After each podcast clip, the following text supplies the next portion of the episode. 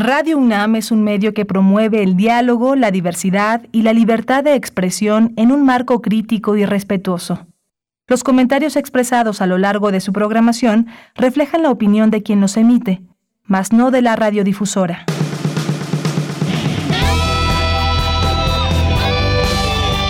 Prisma RU. Relatamos al mundo.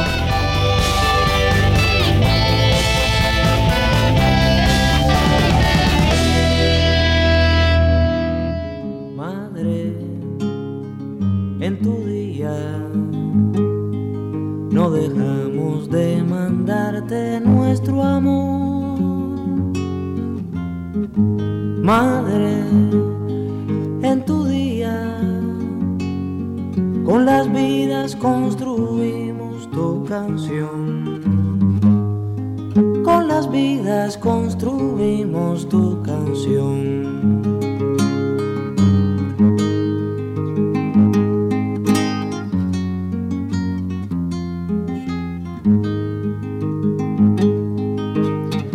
Madre, que tu nostalgia se vuelva luz Bien, pues estas son algunas de las palabras de esta canción de Silvio Rodríguez, que pues hoy vimos por ahí entre nuestros radioescuchas a Mayra Elizondo que le gusta mucho y bueno, pues compartió esta canción, la compartimos con ustedes aquí en Prisma RU para iniciar el programa en este 10 de mayo, Días de las Madres. Vamos a escuchar un poco más de Silvio. Madre, recuerda que fue por tu amor en tu día. Madre patria y madre revolución. Madre en tu día. Tus muchachos barren minas de Jaifón Bien, pues muchas gracias por estar con nosotros, por acompañarnos en este día, lunes 10 de mayo del año 2021. A todas las mamás que nos estén escuchando les enviamos una felicitación y un gran abrazo por parte de todo el equipo de Prisma RU, las mamás que hoy en su día, que están trabajando como, como eh, nuestra compañera allá Coco Montes en los controles técnicos, eh, también aquí su servidora trabajando con mucho gusto para todos ustedes. La información, como sabemos, no para y es preciso seguir informando, seguir en estos espacios con mucho gusto y dándoles la bienvenida, por supuesto, a todas las personas que están como audiencia, que están como público y sobre todo, pues sí, festejar y siempre reflexionar sobre estos días sobre estos días, sobre la maternidad elegida, eh, sobre pues todos los temas que nos llevan a hablar, hablar de, de las mamás y de todo lo que ha implicado también, hay que decirlo, en esta, en esta pandemia. Tendremos una entrevista sobre este tema el día de hoy. Es importante mencionarlo, que pues para muchas ha sido un trabajo extra y muchas cosas que desarrollar en toda esta pandemia. Así que a todas les mandamos muchos saludos, muchas felicitaciones y las queremos muchísimo. Eh, pues bueno, el día de hoy, además de ese tema que abordaremos y lo abordaremos desde, eh, desde este punto de vista de, pues más allá de esta celebración y la mercadotecnia, pues qué significa este día para los mexicanos, cómo hemos avanzado en estos temas eh, también de equidad de género. Cuando una mujer se convierte en madre, pues muchas veces se le cierran las puertas, en vez de abrirse, se cierran muchas puertas porque pues se escuda muchas veces en decir que está dedicada al cuidado de un, de un niño, de una niña y que no tiene el tiempo que se requiere para el trabajo y una serie de cosas que muchas nos a muchas nos ha tocado vivir y padecer, por supuesto. Vamos a hablar de estos temas, de estos enfoques. También, por supuesto, la maternidad elegida, porque hay una, una cierta presión de pronto a las mujeres que no, que no tienen hijos y porque no tienen hijos, porque no se casan y demás. Todo esto hay que decirlo, también debe ser de una manera que uno elija y por eso hay muchas y distintas eh, luchas sobre y alrededor alrededor de las mujeres.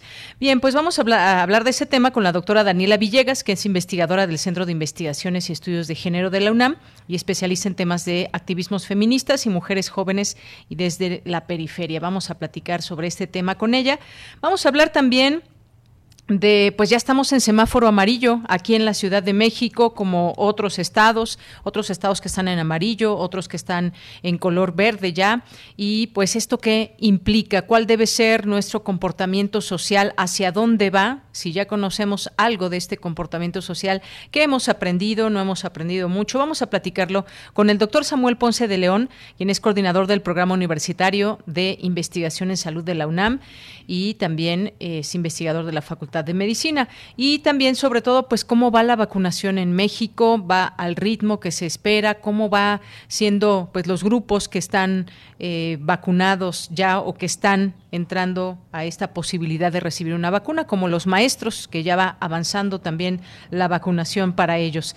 Vamos a tener también una conversación con la doctora Carola García, que es directora de la Facultad de Ciencias Políticas y Sociales, y vamos a platicar con ella sobre, pues ya nos falta menos de un mes para las elecciones de este 2021 y hay distintas cosas que platicar, el papel del INE, las propuestas que hay de los miles de candidatos, se vota por partidos o por personajes. Vamos a platicar de estos temas en un momento más con la doctora Carola García directora de la Facultad de Ciencias Políticas y Sociales de la UNAM. Y bueno, pues tendremos también, como todos los lunes, las actividades de la Sala Julián Carrillo, tendremos la cartografía RU con Otto Cázares y más aquí en Prisma RU. Y bueno, pues también ya abren con el semáforo amarillo en la Ciudad de México, pues el incremento de actividades culturales, la reapertura de teatros y distintos recintos. Vamos a platicar con Verónica Romero, periodista cultural, colaboradora de Radio Francia Internacional, Radio Educación, así como diversos medios nacionales. Así que no se la pierdan y aquí estamos con ustedes. Desde aquí, relatamos al mundo.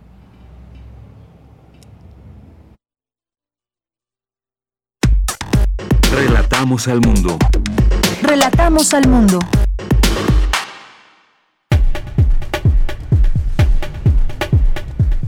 Bueno, y ya también tenemos a su disposición nuestras redes sociales, arroba PrismaRU en Twitter y PrismaRU en Facebook, esta manera de comunicarnos con todos ustedes. Y en resumen, en este lunes 10 de mayo, en México persiste presión social para que mujeres sean madres. El uso de métodos anticonceptivos y el incremento de escolaridad influyen en la decisión de tener menos hijos o no tenerlos. Y hoy se conmemora el Día Mundial del Lupus. En México, 20 de cada 100.000 personas lo tienen. Por ello, la UNAM impulsa el primer registro mexicano de lupus. Con proyectos sobre autonomía alimentaria, estudiantes de la UNAM ganan certamen internacional. El equipo de la Facultad de Economía resultó vencedor con el proyecto Floating Agriculture en el concurso de Blue Sky Competition convocado por la American Society of Civil Engineers. Y en información nacional, madres y familiares de personas desaparecidas realizaron este lunes una protesta pacífica fuera de Palacio Nacional.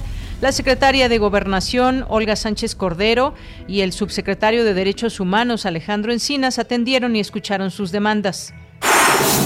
La Fiscalía del Estado de Jalisco informó que fueron localizados los cuerpos sin vida de los hermanos González. Los tres jóvenes fueron secuestrados el viernes pasado en Guadalajara.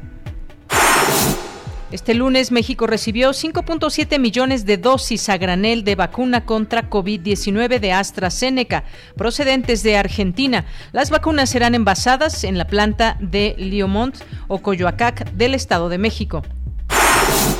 El metro indemnizará con 650 mil pesos a familiares de víctimas del accidente en la línea 12.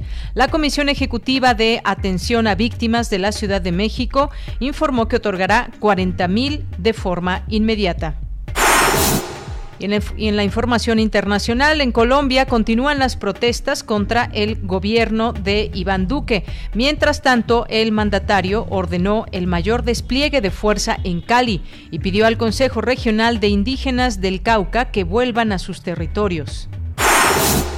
Iglesias alemanas desafían al Vaticano al bendecir a parejas del mismo sexo bajo el lema El amor gana.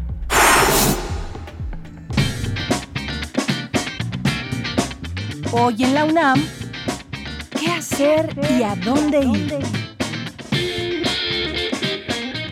El antiguo Colegio de San Ildefonso cuenta con una amplia gama de contenido digital en su sitio web, como recorridos virtuales por este recinto universitario y sus diferentes exposiciones. Te recomendamos consultar la muestra El nacimiento del muralismo mexicano en San Ildefonso, que da cuenta cómo un grupo de artistas plásticos participó en la decoración de los muros de la Escuela Nacional Preparatoria. Así, en San Ildefonso se encuentra plasmada la obra de importantes artistas que marcaron el curso del siglo XX en México, como Diego Rivera, Fernando Leal, David Alfaro Siqueiros, Ramón Alba, Fermín Revueltas y José Clemente Orozco.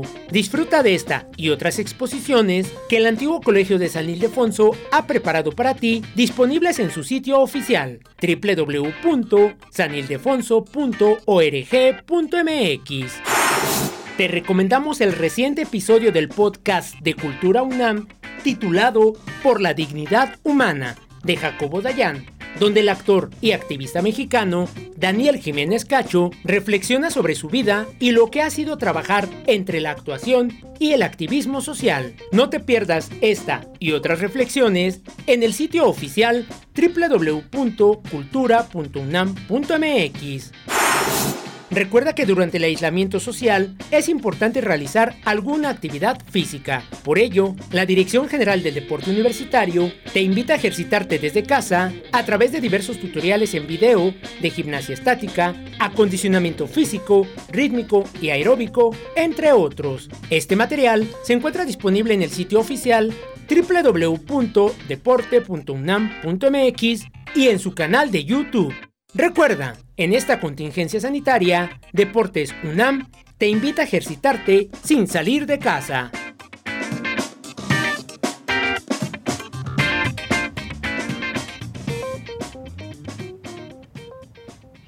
Una de la tarde con 15 minutos. Y bueno, pues también muchas gracias allá en cabina, mis compañeros Rodrigo Aguilar en la producción, a Denis Licea en la asistencia, ya mencionábamos a Cocos, a, Socorro Montes, Coco Montes allá en los controles técnicos, aquí en el micrófono les saluda con muchísimo gusto de Yanira Morán. Y saludo también a quienes ya están aquí muy atentos y pendientes en nuestras redes sociales como David Castillo Pérez, allá en François Charrier, Alejandro Cardiel que nos está escuchando desde la oficina, muchos saludos a todas las personas que nos puedan estar escuchando allá en oficina, a Juan Jaso López también, que manda saludos a todas las que son mamás del equipo.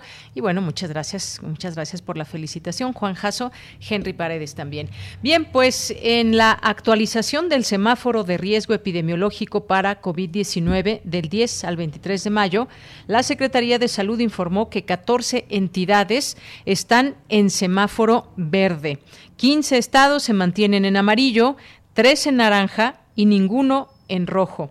Así este lunes la Ciudad de México cambió ya a semáforo amarillo, por lo que habrá una reactivación escalonada de distintas actividades que inicia con la operación de bancos sin la restricción de horario y hasta el momento, bueno, esto es lo del banco y ya le platicaremos de otros recintos que abren sus puertas a cierto porcentaje. Todavía hay que recordar, no estamos en eh, posibilidad de llenar los recintos porque estamos en semáforo amarillo, ya en verde será otra cosa y aún así debemos de tomar precauciones. Incluso, pues bueno, obviamente en este semáforo amarillo que platicaremos ya en un momento más con el doctor Samuel Ponce de León. Y hasta el momento en México se acumulan 218.985 muertos por COVID-19 y 2.552.389 casos confirmados. Estas son las cifras al día de hoy de la Secretaría de Salud. Campus RU.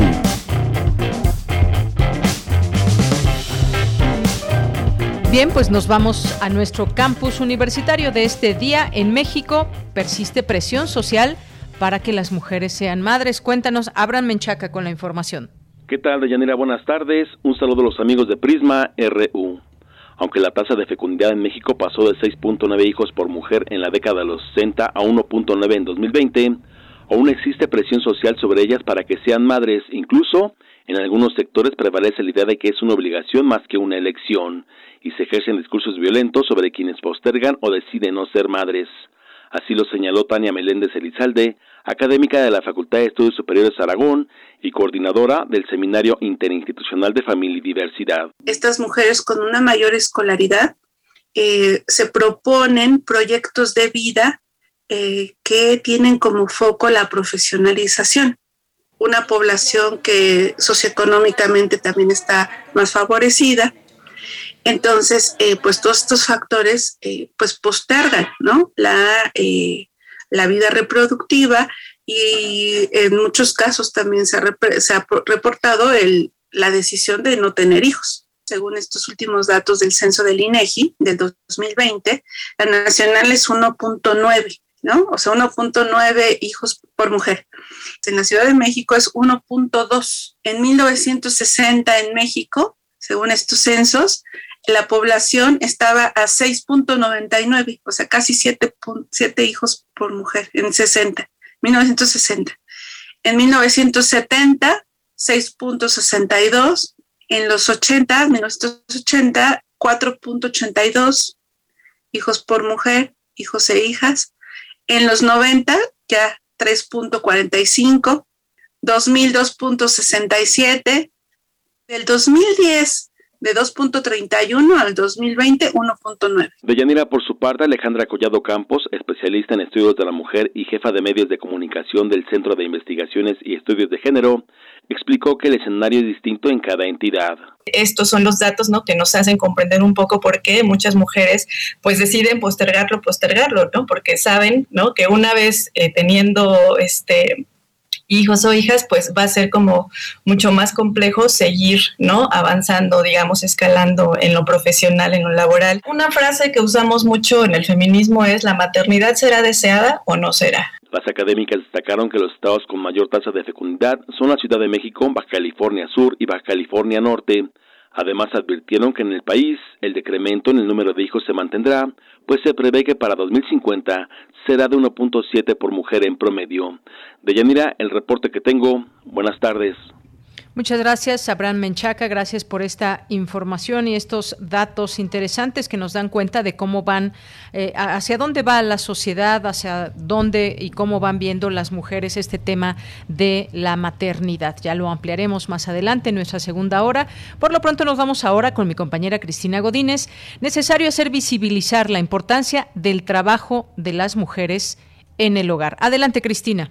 Buenas tardes, Deyanira. Un saludo para ti y para el auditorio de Prisma RU. Al participar en la conferencia 10 de mayo Impacto Económico del Trabajo Doméstico y de Cuidados, Patricia Rodríguez López del Instituto de Investigaciones Económicas dijo que si se pagara el trabajo que las mujeres realizan en el hogar, este representaría cerca del 25% del Producto Interno Bruto del país. El trabajo que las mujeres realizan, si se pudiera hacer eh, que se pagara, digamos que cuidar a los niños se pagara, que cuidar a los ancianos se pagara, que hicieran todo el trabajo doméstico se pagara, esto representaría casi un 25% del Producto Interno Bruto de nuestro país. 56% de las mujeres que trabajan está en el trabajo informal, y esto es muy importante porque aparte del trabajo de cuidados, eh, se trabaja pero en el mercado informal, en donde la mayoría, más o menos el 56% trabaja ahí. La investigadora comentó que los gobiernos deben considerar que las mujeres requieren tener igualdad de derechos laborales y de ingreso, toda vez que de esa manera la economía crecería de forma más equilibrada. Por su parte, Edith Ortiz Romero, del Centro de Investigaciones y Estudios de Género de la UNAM, expresó que las tareas del hogar las han ubicado como parte de las actividades de la mujer, incluso no las dimensionan como esenciales. Además, esa carga aumenta si hay integrantes de la familia que requieren cuidados. En el contexto de la pandemia, pues me gustaría resaltar, pues dicen ¿no? que sí aumentó el cuidado de niñas y niños, hay una sobrecarga de tareas domésticas y de cuidado, eh, ahora ayudan en las tareas escolares, eh, hay dificultad para realizar trabajo remunerado, eh, podría ser en el teletrabajo o trabajo en línea, hay interrupciones este, en su trabajo remunerado por atender algunas situaciones familiares, eh, no hay tiempo para descansar, muchas otras este, pues dicen que tienen que tuvieron que modificar sus horarios, ¿no? Trabajar de noche cuando todo el mundo está dormido o muy temprano para poder cumplir con su jornada laboral, ¿no? Por último, dijo que el 10 de mayo hay que quitarle la connotación de que es una celebración para quien hace todo el trabajo del hogar por el amor que le tiene a la familia, por lo que si queremos reconocer a las madres, abuelas e hijas, todos deben tomar la responsabilidad de las tareas domésticas y de cuidados. Este es mi reporte de Yanira. Buenas tardes. Gracias, gracias Cristina Godínez por esta información y continuamos. Porque tu opinión es importante, síguenos en nuestras redes sociales, en Facebook como Prisma RU y en Twitter como arroba PrismaRU. Una de la tarde con 23 minutos y bueno, pues como les decíamos al inicio de esta emisión, ya está con nosotros el doctor Samuel Ponce de León, que es coordinador del Programa Universitario de Investigación en Salud de la UNAM, es investigador de la Facultad de Medicina e integrante de la Comisión Especial creada por la UNAM ante la emergencia de coronavirus. Doctor, siempre usted bienvenido a este espacio, muy buenas tardes. Muy buenas tardes, mucho gusto estar con ustedes. Gracias, doctor. Pues hemos pasado a semáforo amarillo, eh, color amarillo en el semáforo epidemiológico aquí en la Ciudad de México y eso tiene, pues, ciertas implicaciones que tienen que ver con la apertura de lugares que permanecían cerrados, con eh, pues con un aforo todavía no al 100%, pero pues ya se comienza a ir poco a poco hacia aquella normalidad que teníamos y que en algún momento se ha dicho pues todavía resta mucho tiempo quizás para que volvamos a aquella normalidad de 2019. Pues cómo ve usted esto que ya en la Ciudad de México, eh, pues un lugar donde se concentra mucha gente, estemos en semáforo amarillo eh, y esto por los números de hospitalizaciones y demás que han bajado, así como los contagios. Bueno, yo creo que es una espléndida noticia, una situación que habla de cómo la transmisión de la infección ha venido disminuyendo paulatinamente en las últimas semanas y que nos lleva a este bajo nivel de transmisión que permite transitar a una serie de actividades eh, más amplias eh, desde el punto de vista social. Creo que el tema tiene que ser manejado también con mucha responsabilidad, eh, sin ningún sentido de decir el riesgo es mucho menor porque no lo es ciertamente tenemos un menor impacto de la transmisión de la infección a nivel hospitalario, a nivel de la mortalidad reportada, pero este es un escenario que puede cambiar en el curso de los siguientes días y semanas si aflojamos las medidas de prevención. Eh, en este momento, el, el riesgo básicamente está representado en función del número de personas susceptibles que hay en la Ciudad de México, en la zona conurbada, en el país en general.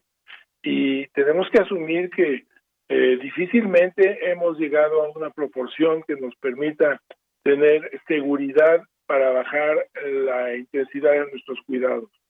Eh, todavía no tenemos datos muy, muy duros, pero algunos indicadores, desde mi punto de vista, sugieren que podemos andar alrededor del cuarenta y tantos por ciento quizás de habitantes del país con inmunidad natural, la mayoría de ellos tuvieron la infección, eh, y el resto, una proporción todavía menor, 21 millones eh, de vacunados, eh, nos dan esta situación en términos de, de, riesgo de infección. Así que tenemos un gran número, una mayoría de infectados que representan potencialmente nuevos brotes epidémicos. Buenas noticias, pero hay que manejarlas con cuidado.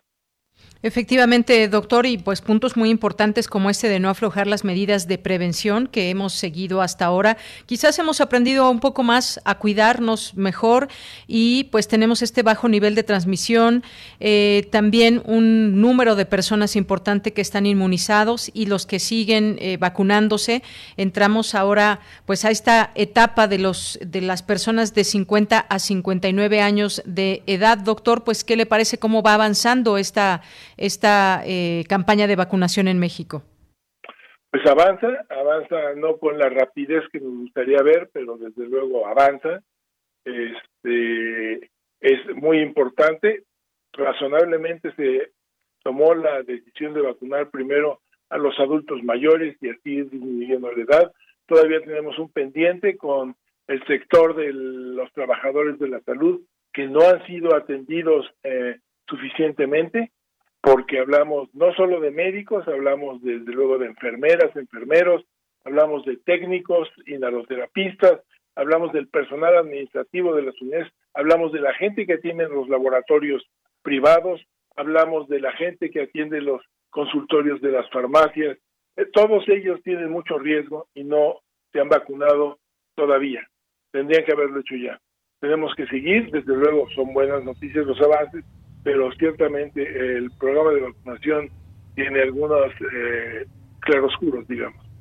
Bien, y pues bueno, han señalado las autoridades de salud en, en México que una vez vacunadas las personas entre 40 y 49 años de edad, pues la reactivación ya será mucho más notoria y la apertura pues eh, prácticamente ya eh, casi total por eh, esta situación que pues mejoraría aún en el tema de inmunización. No sabemos todavía si estos tiempos se iban a ir cumpliendo. Como usted dice, ha habido una suerte de claroscuros en algunos momentos. Eh, también ya se inició con la vacunación de maestros. Eh, se prevé, y lo decimos así porque todavía no hay nada seguro, se prevé que podrían regresar los estudiantes a las escuelas el próximo mes de noviembre, perdón, de agosto con el nuevo ciclo escolar. Sí, entiendo. Yo por lo menos en las noticias eh, escuché que se anuncia retorno para clases a partir de junio eh, en algunas partes del sistema educativo, no quedan claras todavía cuáles, pero ciertamente quizás el próximo inicio escolar uh, sea ya con un volumen importante de, en las actividades presenciales. Y ese va a ser realmente eh, un, un reto importante, va a ser un indicador de cómo estamos, eh, porque tendrá que retomarse desde luego con toda responsabilidad en términos de las precauciones que tendrán que mantenerse en las escuelas. Es un grupo que no va a estar vacunado todavía para entonces, desde luego. Es un grupo que tiene que atenderse y en donde tampoco podemos darnos eh, el lujo de seguir retrasando las actividades porque la educación presencial en esos niveles es absolutamente necesaria pero tenemos evidentemente que mantener o tratar de encontrar el mejor de los equilibrios entre riesgos y beneficios. Riesgos de incrementar la transmisión, los beneficios de volver a las aulas y empezar a retomar las actividades de educación fundamentales para estos grupos de población y para nuestro país en su futuro a, mediano y largo plazo. Claro, y sin olvidar pues esa salud mental importante también y que bueno, pues muchos niños y estudiantes pues han tenido, han visto mermada esa posibilidad de no asistir a la escuela, pero por otra parte tampoco de tener los eh, conocimientos que deben de tener, de poderse conectar. Esto es algo que prevalece también. Y otra cosa, doctor, pues aún no hay vacunas para, para todos los niños. Están todavía experimentando vacunas entre 12 para a 16 años de edad, pero los menores de 12 años pues todavía pues no hay una, una vacuna que se esté aplicando en el mundo. Eh, esto también hay que, hay que mencionarlo. Sí, hay que mencionarlo, aunque también tenemos que mencionar simultáneamente que el riesgo de enfermedad grave en ese grupo de edad particularmente es el menor en relación a, los demás periodos de la vida. Eh, tiene la implicación de que es un grupo que puede transmitir muy activamente la infección pero si ya tenemos una mayoría de personas vacunadas, todo esto va ubicándose en su lugar correcto. Y para poder eventualmente, eh, repito, a poder calcular riesgos, desde luego habrá que asumir algunos para reanudar actividades sociales, económicas y particularmente importante eh, las educativas. Vale la pena también mencionar que regresar a las actividades, regresar a las clases, regresar a, los trabajos.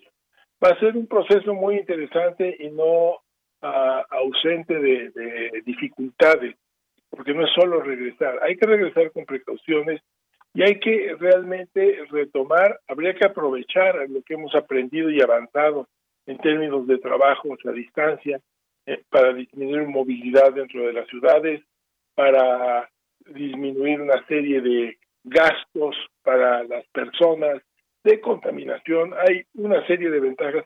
Tendrán que hacerse análisis eh, y no nada más dejar pasar esta oportunidad que se presenta una crisis, nos presenta eh, en todo momento también la posibilidad de obtener importantes aprendizajes la oportunidad de, establecer nuevos patrones de, de actividades, así que va a ser muy interesante. Pero y lo menciono porque me quedé pensando en el tema mental, que ciertamente tiene una gran situación y gran impacto actualmente en toda la sociedad por la, el confinamiento, pero salir del confinamiento también va a representar nuevamente una variante de toda esta situación mental en términos de ansiedad, riesgo, cómo lo voy a manejar, quiero salir, no quiero salir, cómo le voy a hacer, etcétera.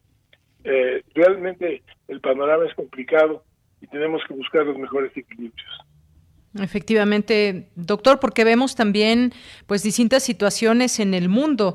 Vemos, por ejemplo, el día de ayer cómo abrió eh, España ya eh, pues los distintos lugares, ya no hay restricciones, pero vemos otros países como el caso de la India que pues en algún momento quitó ciertas restricciones y pues los números en el contagio subieron estrepitosamente y al grado que han pues eh, han tenido récords en el número de muertos, número de personas personas muertas por día y es una situación que se salió de control en los hospitales, pues ya no hay cupo, eh, se ha acabado el oxígeno en distintas regiones, aunque su vacunación pues va va muy bien, pero pero pues se dio esta situación tan difícil en la India. Bueno, el tema de la India es particular. No, es el único región del mundo donde está ocurriendo esto, hay otros lugares con problemas, Nepal, etcétera. Pero ciertamente eh, en la India realmente nunca tuvieron un buen control de su epidemia. No veían lo que estaba ocurriendo. Eh, su sistema de vigilancia yo lo describiría como limitado y entonces suponía que había un control razonable. Eh, interesante que hace aproximadamente tres meses alguien me comentaba, oye, qué magnífico control el de la India comparado con el de México hace tres meses. Eh, y hoy estamos viendo un escenario completamente diferente, básicamente porque la epidemia crecía en la India lentamente. Es un país muy densamente poblado, más de mil millones de habitantes, con condiciones sanitarias ciertamente complicadas, con un sistema de salud también frágil, eh, y, todo esto se sumó hasta explotar a lo que está ocurriendo ahorita, en donde incluso hay factores sociales y religiosos importantes. Veíamos que un factor de transmisión puede ser los cadáveres eh, en, el río Ganges y cómo la gente además acostumbra, está mal irse a bañar al río para ah, eh, mejorar. Entonces son situaciones muy particulares. El punto es que un sistema de salud frágil, una importante población de personas eh, susceptibles de infección y un mal sistema de vigilancia dieron como resultado esto en la India, más allá. Ellos nunca tuvieron control de su epidemia realmente. A diferencia de otros países en donde ocurre una recurrencia de la epidemia, en donde intervienen factores desde estacionales hasta nuevamente eh, eh, de comunicación. El caso de Chile, por ejemplo, el caso de Sudamérica en general ahorita, que está ciertamente en rojo, eh, y en el hemisferio norte, pues tenemos una situación en donde también tiene que ver, desde luego, la situación eh, estacional eh, del virus, que seguramente va a ser mucho más clara en los siguientes años. Muy bien, doctor. Pues bueno, parte de lo que se está viviendo en, en, el mundo, donde todavía pues hay lugares donde no se tiene este control de la pandemia y se ha llamado como la tercera ola en algunos sitios. En el caso de Europa también ha tenido pues una eh, un comportamiento variado. Aquí mismo en, en, América Latina también se ha tenido un comportamiento distinto en, en los países. Y bueno, pues eh, el caso es que esta pandemia aún no termina, eso es lo lo que queda completamente claro y que debemos seguir en este tema de la prevención para pues quienes no han tenido eh, COVID-19, quienes aún no tienen la vacuna, porque pues estamos poco a poco cambiando de, de semáforo en el caso de México, en el caso de la Ciudad de México, pero todavía las precauciones deben seguir siendo eh, muy claras y muy, eh, pues muy certeras para evitar cualquier situación. Esto de la tercera ola, doctor, parece ser, no sé si usted coincida con las autoridades de salud, que prácticamente pues ya no podemos hablar de una tercera ola. Bueno, no ahorita ciertamente, habrá que esperar a ver qué es lo que ocurre eh, ante el desarrollo de las actividades que vienen para las siguientes semanas y meses muy próximos eventualmente el regreso a clases, mayores actividades, veremos qué pasa después del día de hoy en que hay mucha actividad. Eh, no, no se puede decir que no hubo tercera ola, no la ha habido hasta ahorita, básicamente. Y, y el tema es que eh, realmente eh, no podremos decir, es curioso porque ya en algunos sitios escucho hablar de que estamos entrando a la fase de post-pandemia, no estamos, estamos lejos de la post-pandemia estamos a la mitad del camino posiblemente. Eh, así que, de hecho, en el mundo eh, se han informado a nivel global 160 millones de casos, eh, con casi 3 millones de muertes, más de 3 millones, 3 millones 300 mil muertes. Y esto representa una proporción realmente muy pequeña en relación a la población mundial. Así que veremos la transmisión continua hasta que no tengamos una inmunidad de grupo de más del 70%. Y para eso nos falta un largo camino. Algunos países llegarán antes gracias a un espectacular desarrollo de su plan de vacunación. De aquí estamos hablando de, desde luego, de Israel, estamos hablando de Estados Unidos, estamos hablando de algunos otros países particulares. Destaco también Chile, aunque tiene una situación muy particular de complicada transmisión después de sus primeras dosis, pero destacaría también el Reino Unido, en donde van a tener una situación ya de una seguridad que no va a evitar que tengan que seguir usando estas precauciones, básicamente máscaras y distancia y fundamentalmente. Y esto será útil también para las próximas temporadas de invierno, en donde el uso de máscaras ah, ah, ya en la época post-COVID, ahora eh, en el futuro, eh, tendrá que ser también altamente recomendable. Muy bien. Pues así está esta situación al día de hoy. Como usted bien dice, en este momento no se puede hablar de una tercera ola, pero pues veremos también eh, con pues estas nuevas actividades que se van abriendo, cómo se da también el comportamiento de esta enfermedad y los contagios. Doctor, como siempre, muchas gracias por su conocimiento, por estar aquí con nosotros en Prisma RU de Radio UNAM. Al contrario, es un gusto para mí saludar a su auditorio y a ustedes y a todo el equipo de Radio UNAM. Mucho gusto. Gracias, doctor. Hasta luego. Muy buenas tardes. Gracias al doctor Samuel Ponce de León, coordinador del Programa Universitario de Investigación en Salud de la UNAM e investigador de la Facultad de Medicina, integrante de la Comisión Especial creada por la UNAM ante la emergencia. Continuamos. Porque tu opinión es importante, síguenos en nuestras redes sociales, en Facebook como Prisma RU y en Twitter como arroba PrismaRU. Es la una de la tarde con 40 minutos y nos vamos a nuestra siguiente charla. Ya está en la línea telefónica. Le agradecemos mucho a la doctora Carola García, que es directora de la Facultad de Ciencias Políticas y Sociales de la UNAM. Realizó estudios de licenciatura en Periodismo, Comunicación Colectiva, maestra en Ciencias de la Comunicación de la UNAM y entre sus líneas de investigación están género y medios de comunicación, publicidad y cultura política. Doctora, bienvenida. Es un gusto tenerla en este espacio de Prisma RU de Radio UNAM. Sí, buenas tardes. Un saludo al auditorio de Prisma RU. Buenas tardes, de Yanira.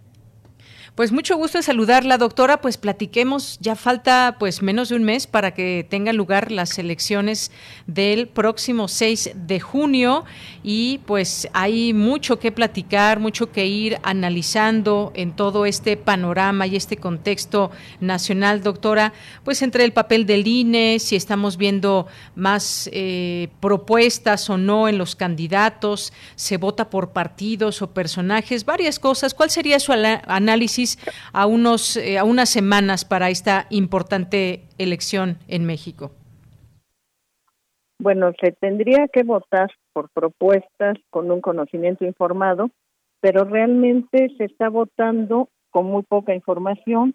Eh, básicamente la gente que, que va a emitir su voto lo hace en gran medida por lo que escuchan las campañas electorales, por afiliación a algún partido, previamente ya establecido ser militante, ser simpatizante de un partido, y eh, en medio de una cultura política donde probablemente no se presentan muchas propuestas con sustento. Bien, pues eso es parte del escenario que vemos. Eh, como usted dice, se está, se votará pues con muy, poca información. ¿Qué papel corresponde también a los ciudadanos, doctora? Porque vemos como, como casi todas las elecciones una guerra de spots donde se acusan unos y otros partidos, pero no vemos eh, efectivamente propuestas. Hay algunas cosas que se señalan, que te vamos a dar esto, prometemos tal y tal cosa. Digo, en tan poco tiempo no se puede desarrollar eh, algunas propuestas, pero pues a qué, a qué nos eh, debemos atener los ciudadanos, cuál debe ser nuestro papel en estas elecciones. Bueno, el, papel que tendríamos y sobre todo pensando en los jóvenes que van a votar por, por primera vez, es que se haga el voto de manera seria, de manera informada y además que no se piense que el ejercicio de la democracia se termina solamente en votar sino que tiene que haber un seguimiento después de quienes ocupen los cargos públicos y una presencia cotidiana de lo que significaría ejercer la democracia eh, fuera de los procesos electorales. ¿Qué sucede en los procesos electorales? Estamos expuestos a muchísima información disponible que no no solamente en los medios de comunicación, sino también en todo lo que circula en Internet independientemente de lo que está en el mobiliario urbano, de lo que se reparte en, las vías públicas. Y hay una sobresaturación en algunos momentos de información, pero tampoco es una información, como ya lo decía, a profundidad, que no son frases de campaña, es mucho el estilo de lo que se han convertido la llamada spotización de las campañas. El spot es un mensaje muy breve, donde evidentemente se recurre a una frase espectacular, se recurre a una imagen, se recurre incluso a alguna melodía, a un jingle, y en función de eso, eh, lo que quiere el spot es que se recuerde el nombre del candidato, se recuerde el nombre del partido, y esto no necesariamente se logra siempre en términos de en términos de las campañas, porque también ante la saturación de mensajes en todo pues en todo el espacio mediático, pues es difícil retener incluso el nombre del candidato del partido y mucho menos la propuesta. Lo más sencillo a lo que se han orientado en los últimos tiempos las campañas, pues es justamente a que se recuerde la música o se recuerde el nombre con un jingle exitoso de algún partido. Así es, hay algunos más pegajosos que otros, pero a final de cuentas, pues eso es justamente lo que buscan, tratar de quedarse en la mente del votante. Y bueno, pues sí, decíamos esta guerra de spots y demás, y quizás mucha gente tiene esta sensación de que los, los partidos les han fallado, pero también quizás como ciudadanos debemos plantearnos y debemos de hacer un, una autocrítica de qué seguimiento damos, por ejemplo, pues eh, quienes viven en algún municipio, quién es su alcalde, qué hecho durante todo eh, este tiempo que ha estado al frente de, de qué partido es, cuáles son las propuestas como partido. Por ejemplo, aquí en las alcaldías, en la Ciudad de México, hay varios que ya los vemos de nueva cuenta en las boletas. Realmente han trabajado por los ciudadanos, se han ganado ese voto popular o simplemente se vuelve una cuestión de pronto de mafias. Es decir, debemos también como ciudadanos tener ese, eh, pues esa brújula de, pues no solamente por simpatizar con uno u otro partido, sino realmente tratar de conocer qué ha hecho tal o cual persona. Eso quizás debemos hacer una autocrítica en ese sentido como ciudadanos. Sí, justamente habría que pensar en un cambio de cultura. Por eso decía que la, el ejercicio democrático no solamente tendría que limitarse a emitir un voto en tiempos electorales, sino justamente hacer un seguimiento, hacer una campaña, una rendición, pedir una rendición de cuentas de los gobernantes y mucho más, por ejemplo, en esta elección, que va a ser una elección muy grande, pero donde también por primera vez se permite la, reelección en algunos cargos públicos, que no hay esa constante y sería de manera mucho más obligada ahora que hay quienes están religiendo para algún cargo y también, bueno, los, lo que ya habíamos visto en tiempos anteriores, que son los cambios de simplemente de ubicación, quien va para la Asamblea Legislativa local, quien va para una diputación federal o va por una alcaldía y después va por una gubernatura, habría que ser muy cuidadosos los ciudadanos en, verificar qué es lo que se ha hecho, qué se ha trabajado y, y qué se ha cumplido de lo que se había comprometido en un momento, porque muchas de las figuras que se están presentando en estos procesos, pues se están repitiendo, a lo mejor en el mismo cargo o en un cargo distinto, pero que tiene que ver también este con una elección, con una elección en un momento dado. Bien, doctora. Eh, por otra parte, pues están los medios de comunicación y hay un monitoreo en el que justamente participa la, UNAM. En los medios de comunicación, ¿cómo ha visto usted esta eh, posibilidad de acercarle a los ciudadanos eh, propuestas, de acercarle a los ciudadanos información sobre este proceso electoral? Bueno, justamente el monitoreo que se hace de, no, el monitoreo se hace sobre los espacios informativos, no, no sobre los spots. Y el monitoreo tiene como objetivo central desde sus inicios, desde que se empezó a hacer ya varios años atrás el monitoreo, tiene que ver con que se repartan equitativamente los tiempos para cada uno de los partidos, que se tengan oportunidades de llevar la información, de transmitir la información de acuerdo a los porcentajes de la votación. Y el monitoreo constituye de alguna forma esa posibilidad de certificar que se está cumpliendo con los tiempos que son asignados para cada para cada partido político. En ese aspecto es muy útil porque este el monitoreo pues da una certeza de que se está cumpliendo con lo que está reglamentariamente establecido. Y por otro lado, pues también el monitoreo se dirige a analizar piezas informativas y desde hace desde hace seis años los monitoreos ya incluyen también los programas de espectáculos donde muchas veces se tratan asuntos políticos. De la misma manera se presentan los candidatos. Cabe recordar pues estos programas de, de revista donde los candidatos aparecían bailando, preparando algún platillo, pero finalmente eran participaciones de carácter electoral y político que anteriormente no se. Bien.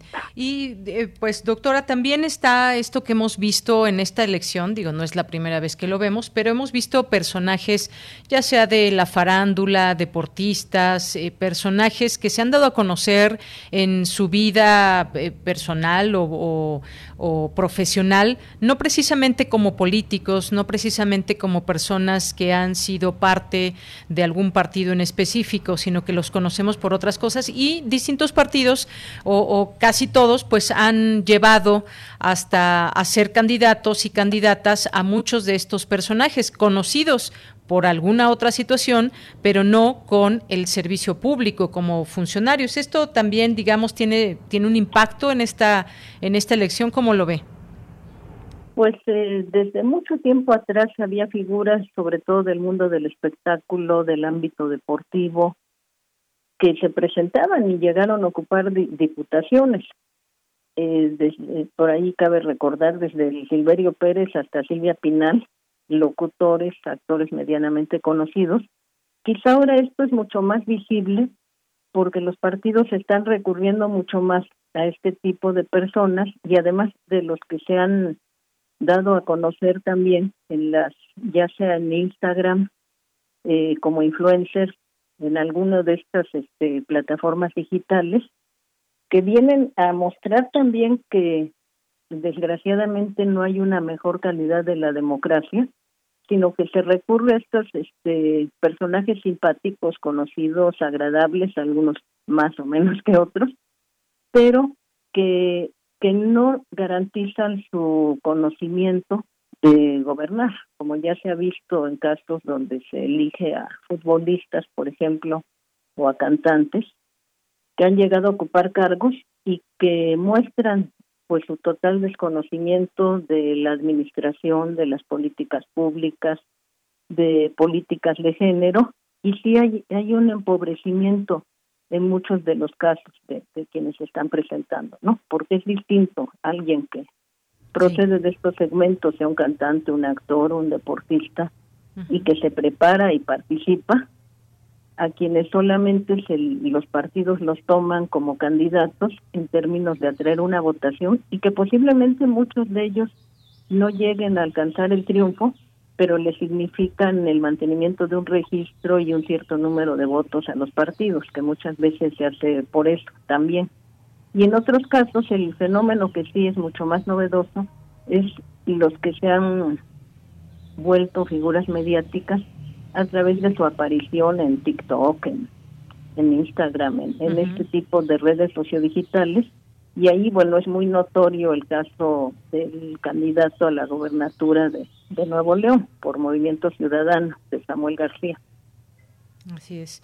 Bien, pues eh, mm, en un, nos queda ya muy poco tiempo, doctora. No quisiera irme sin preguntarle también el papel que ha jugado el INE como el árbitro de esta contienda, cómo lo ha visto desde, desde su punto de vista y sobre pues las distintas situaciones que se han dado, algunas controversias con algunos partidos políticos. ¿Cómo ha visto la participación del INE? Bueno, el INE eh, tiene que mantenerse como un árbitro electoral el INE es algo que se ha ido construyendo desde hace muchos años. Habría que recordar que antes las elecciones pues estaban a cargo de la Secretaría de Gobernación, de la Comisión Federal Electoral, y que un cambio importante en términos de la democratización del país lo constituyó la conformación del IFE en un primer momento y ahora del INE. Y el INE tiene que ser un garante de los procesos electorales, de la transparencia, de la limpieza de estos procesos electorales. Y como tal, yo creo que es un papel que ha venido desempeñando y también otro que se pierde de vista metidos en procesos electorales, que tiene que ver con la educación cívica, con la capacitación ciudadana, que en un primer momento las campañas del INE, más que manifestarse como con esta transparencia en las contiendas electorales tenían que ver con el convencimiento de los ciudadanos de por qué ejercer el voto, de que el voto iba a ser contado, de que el voto iba a ser registrado. Y en esa parte el INE tiene una solidez en el sentido de quienes componen la elección, quienes cuentan los votos en casilla, quienes se comprometen a ser representantes ciudadanos, no estoy hablando de los representantes políticos, quienes tienen a su cargo una presidencia, una secretaría, en el cuidado de una elección en una casilla, somos los propios ciudadanos. Y en ese aspecto, eh, en una buena medida, el INE ha servido para garantizar este que los votos se emiten y son contados eh, por los propios ciudadanos en su momento. Sí hay toda una controversia en torno al INE, sobre todo por este pues por los incidentes últimos, sobre todo el relacionado con la gubernatura de Guerrero, que hay estas acusaciones al INE, pero en dado caso hay cosas como en toda institución pública que se pueden mejorar, pero también ha sido la construcción propia del INE y de los procesos democráticos y que han permitido ya dos alternancias importantes, pues es algo que tenemos que preservar y cuidar mucho también este pues todos como ciudadanos. Claro que sí. Doctora, pues un placer haber platicado con usted aún a poco menos de un mes de estas elecciones tan importantes en México. Muchas gracias y ya tendremos oportunidad de platicar más adelante. Buenas tardes. Buenas tardes, muchas gracias. Un saludo al auditorio de Radio UNAM. Hasta luego, doctora. Hasta luego. Bien, pues fue la doctora Carola García, directora de la Facultad de Ciencias Políticas y Sociales de la UNAM. Continuamos. Sala Julián Carrillo presenta.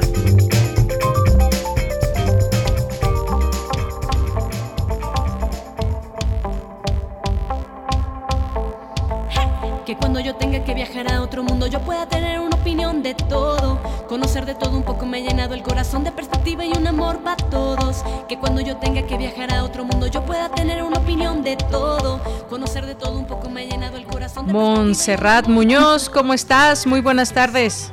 Hola, ¿qué tal? Muy buenas tardes, Villanira, equipo de Prisma RU, por supuesto, a todos quienes escuchan las frecuencias de Radio Universidad y obviamente también nos siguen en redes oficiales. Lo que escuchan es un fragmento de una canción muy bonita, llena de colorido, llamada Sabes, del grupo Los Fusión, pero hablaremos de ellos en unos breves minutos, porque antes queremos preguntarles a todas y todos ustedes, ¿alguna vez, queridos radioescuchas, han sentido miedo de hablar en público? Ah, qué pregunta. ¿Tú lo has sentido, Yanira? Claro, por supuesto, muchas veces, Monse.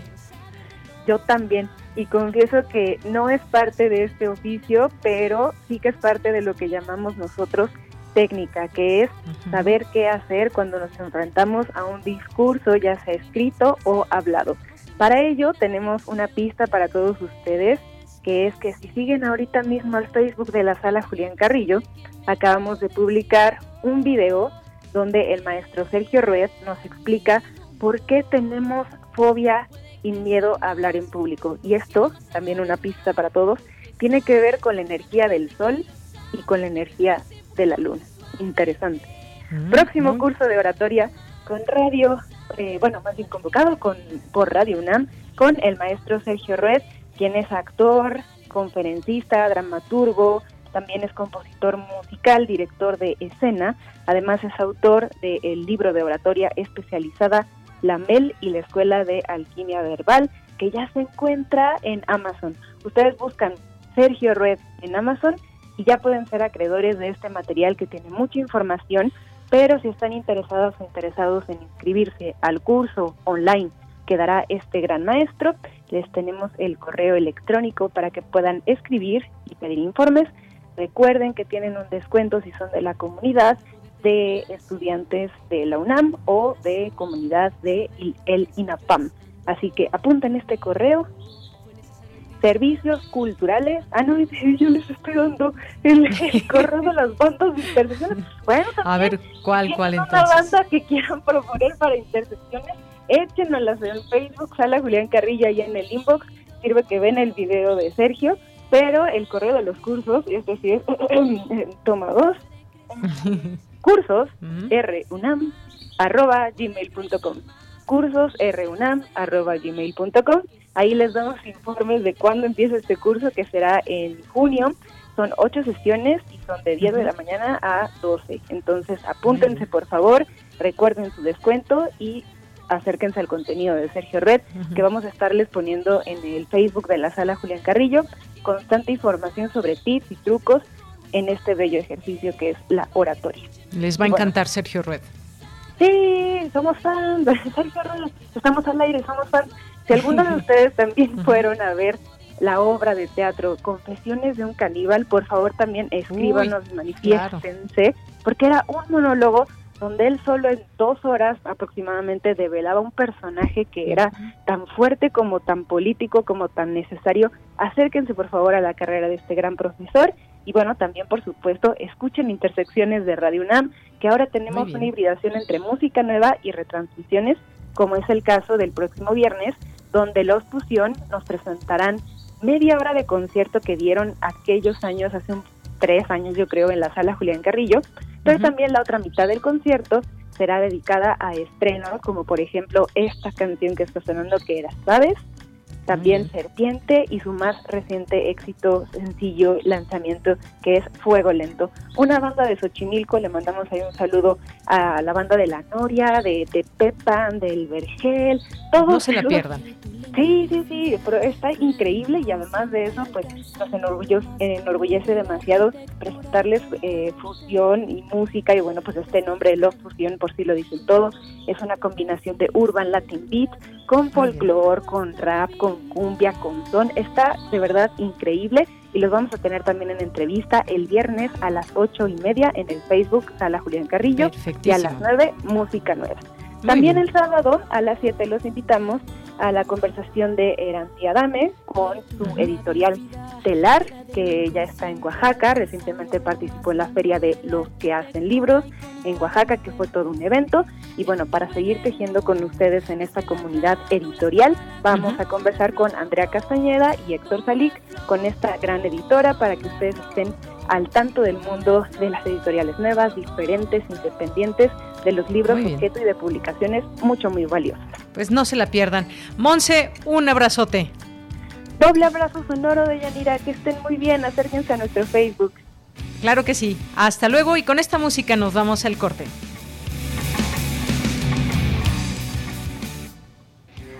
Porque tu opinión es importante, síguenos en nuestras redes sociales, en Facebook como Prisma RU y en Twitter como arroba PrismaRU. En el PRI queremos que México crezca, que las mujeres vivan seguras, que los jóvenes sigan estudiando, que las y los mexicanos tengan salud, medicamentos y estabilidad. En el PRI trabajamos por las mujeres por los jóvenes, por los estudiantes, por los adultos mayores, por las familias de México. PRI, el Partido de México. El PRIAN dice que quiere ponerle un alto a Morena, pero lo que en realidad quiere es ponerle un alto a la austeridad, a los apoyos sociales y a la lucha contra la corrupción. Cuando ellos se alternaron el poder, paralizaron a México y ahora buscan frenar la transformación para recuperar sus privilegios. Pero el pueblo ya decidió. Estamos listos para defender la cuarta transformación. Vamos a defender la esperanza. Vota por las y los diputados federales de Morena, la esperanza de México. Hoy me vi al espejo y me di cuenta que soy fea. Nunca voy a tener novio. Mis amigas hablan de sexo y fiestas y a mí apenas me dejan salir a la tiendita. yo también quiero vivir. ¿Qué pasa en nuestro cuerpo durante la adolescencia? Sintoniza la serie. Hay química entre nosotros. Hay química entre nosotros. Historias que pueden ser la tuya. De lunes a viernes a las 17.30 horas. Aprendamos mientras nos divertimos. Radio UNAM. Experiencia sonora. La vacunación contra el COVID-19 llena de esperanza al pueblo de México. Pronto, todas las personas mayores estarán protegidas y por fin podremos abrazarlas y sentirlas cerca. En Morena, ya entregamos los primeros 50 millones y donaremos la mitad de nuestro presupuesto para comprar más vacunas que protejan a miles de familias. Porque la salud es un derecho, no un privilegio. Morena, la esperanza de México.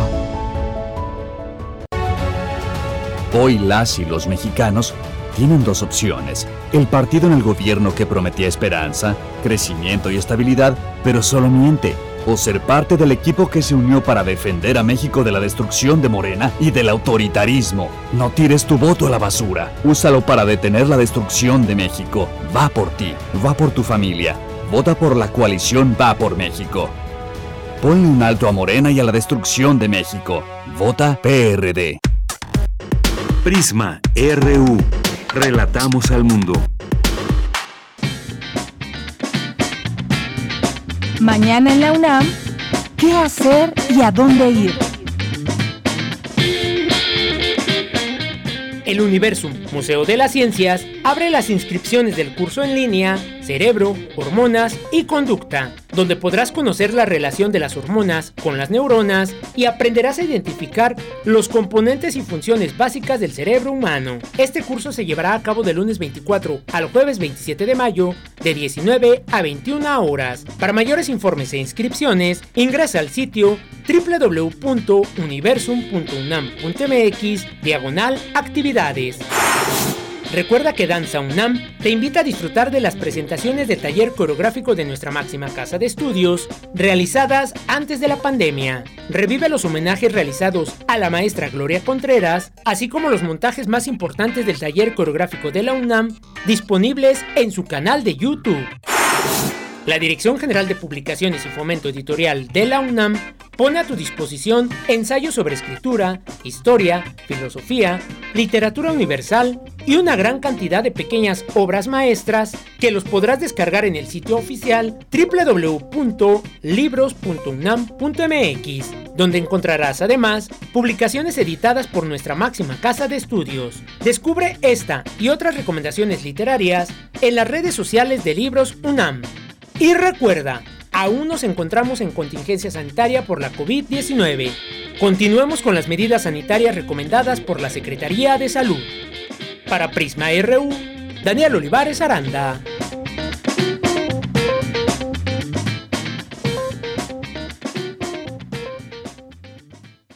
Dos de la tarde con siete minutos, estamos de regreso aquí en la segunda hora de Prisma RU. Muchas gracias por seguir con nosotros en esta compañía que les hacemos a través del informativo y pues seguimos felicitando a todas las mamás que nos estén escuchando, que estén en casa, que hayan decidido resguardarse, eh, no asistir a ningún lugar y nos estén escuchando por si acaso nos están escuchando.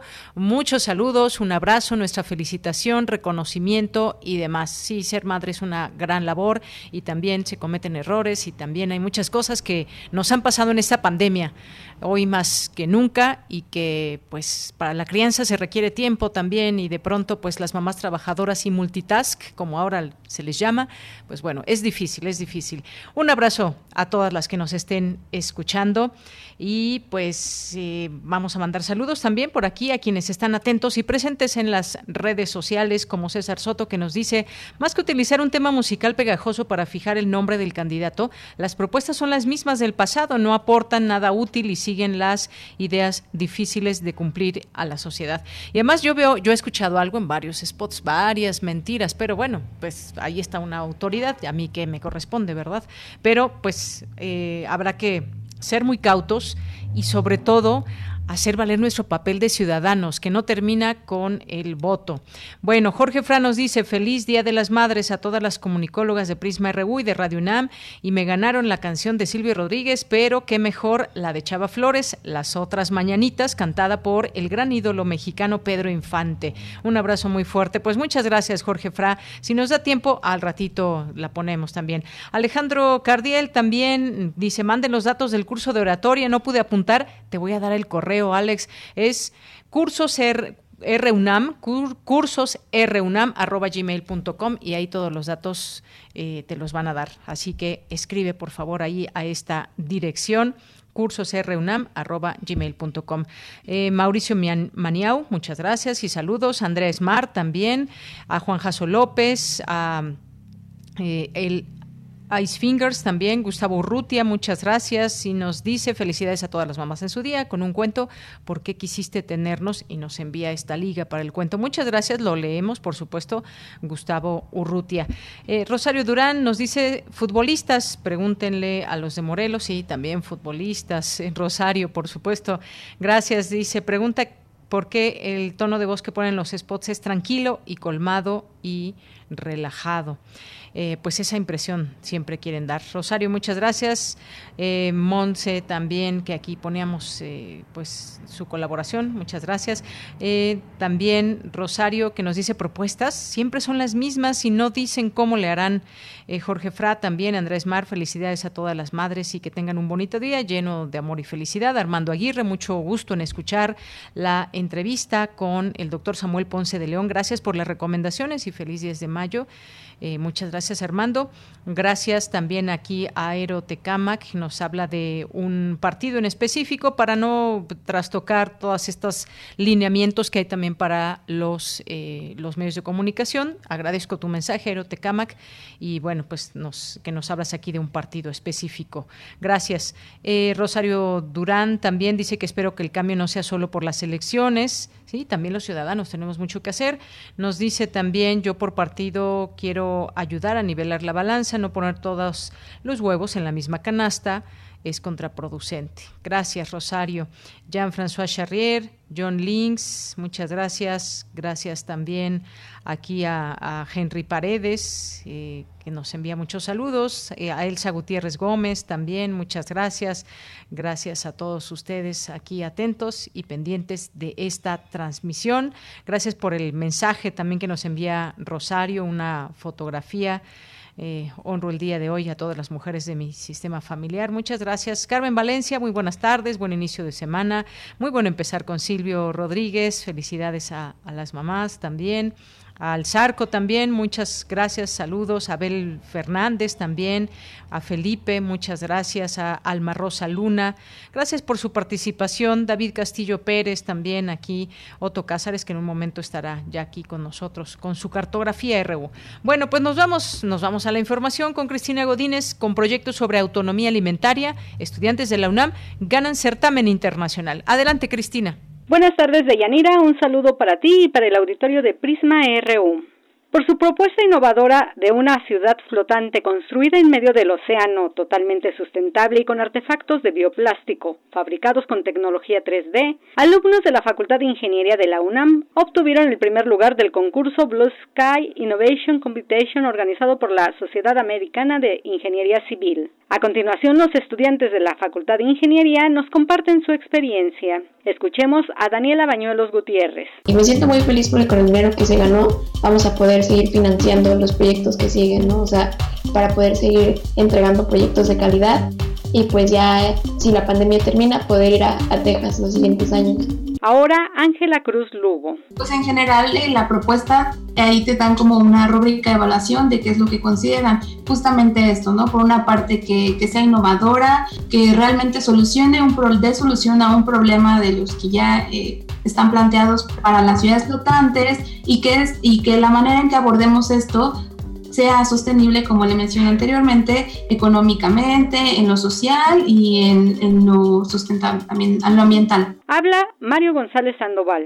Uno de los grandes retos que representa esto, pues es lograr la autonomía de una ciudad, más que nada en la parte alimentaria. Entonces, ¿qué es lo que hacemos nosotros? Pues decimos, pues cómo vamos a resolver esta parte de no tener que estar dependiendo como de los cargamentos que estén viniendo a la ciudad flotante.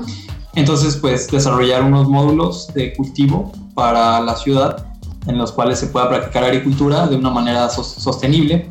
Nosotros no nos quedamos solo con la parte de agricultura, sino que estamos proponiendo de cómo construir estos módulos a partir de bioplásticos. Por último, escuchemos a Ángeles Vega Quijada. Pues creo que ha sido una experiencia muy enriquecedora. Personalmente creo que aprendí mucho, tanto de los conceptos que implementamos, toda la información que obtuvimos al investigar, también como en la parte de de estar desarrollando el escrito, la presentación, también eh, pues del trabajo en equipo. El certamen consistió en una presentación oral de manera virtual y de un trabajo escrito de la propuesta, además de un cartel que enviaron previamente al concurso. Y como parte de este premio, en junio próximo, los jóvenes universitarios tendrán la oportunidad de participar en la edición nacional estadounidense, donde se añadirán universidades de Canadá, China y Japón. De Yanira, este es mi reporte. Buenas tardes. Muchas gracias, Cristina Godínez, y a quien le mandamos también una felicitación por este día. Y ahora nos vamos con Abraham Menchaca. Impulsa la UNAM, primer registro mexicano de lupus. Adelante, Abraham. Así es, Deyanira, buenas tardes. Expertos de la Universidad Nacional Autónoma de México iniciaron el primer registro mexicano de lupus con el propósito de generar una estadística confiable de la cantidad de personas que padecen esta enfermedad en nuestro país. Además, de unir a esta comunidad que requiere apoyo médico y emocional. Alejandra Medina Rivera, especialista del Laboratorio Internacional de Investigación sobre el Genoma Humano de la UNAM y titular del proyecto, destacó que aunque los diferentes institutos de salud tienen estadísticas propias, no existe un registro que conjunte la información para ayudar a los científicos que trabajan estos temas. Que bueno, necesitamos un lugar donde podamos tener a varios grupos de pacientes, ¿no? Para hacer algo nacional para pues aumentar el impacto de nuestras investigaciones, ¿no? Para diversificar las muestras.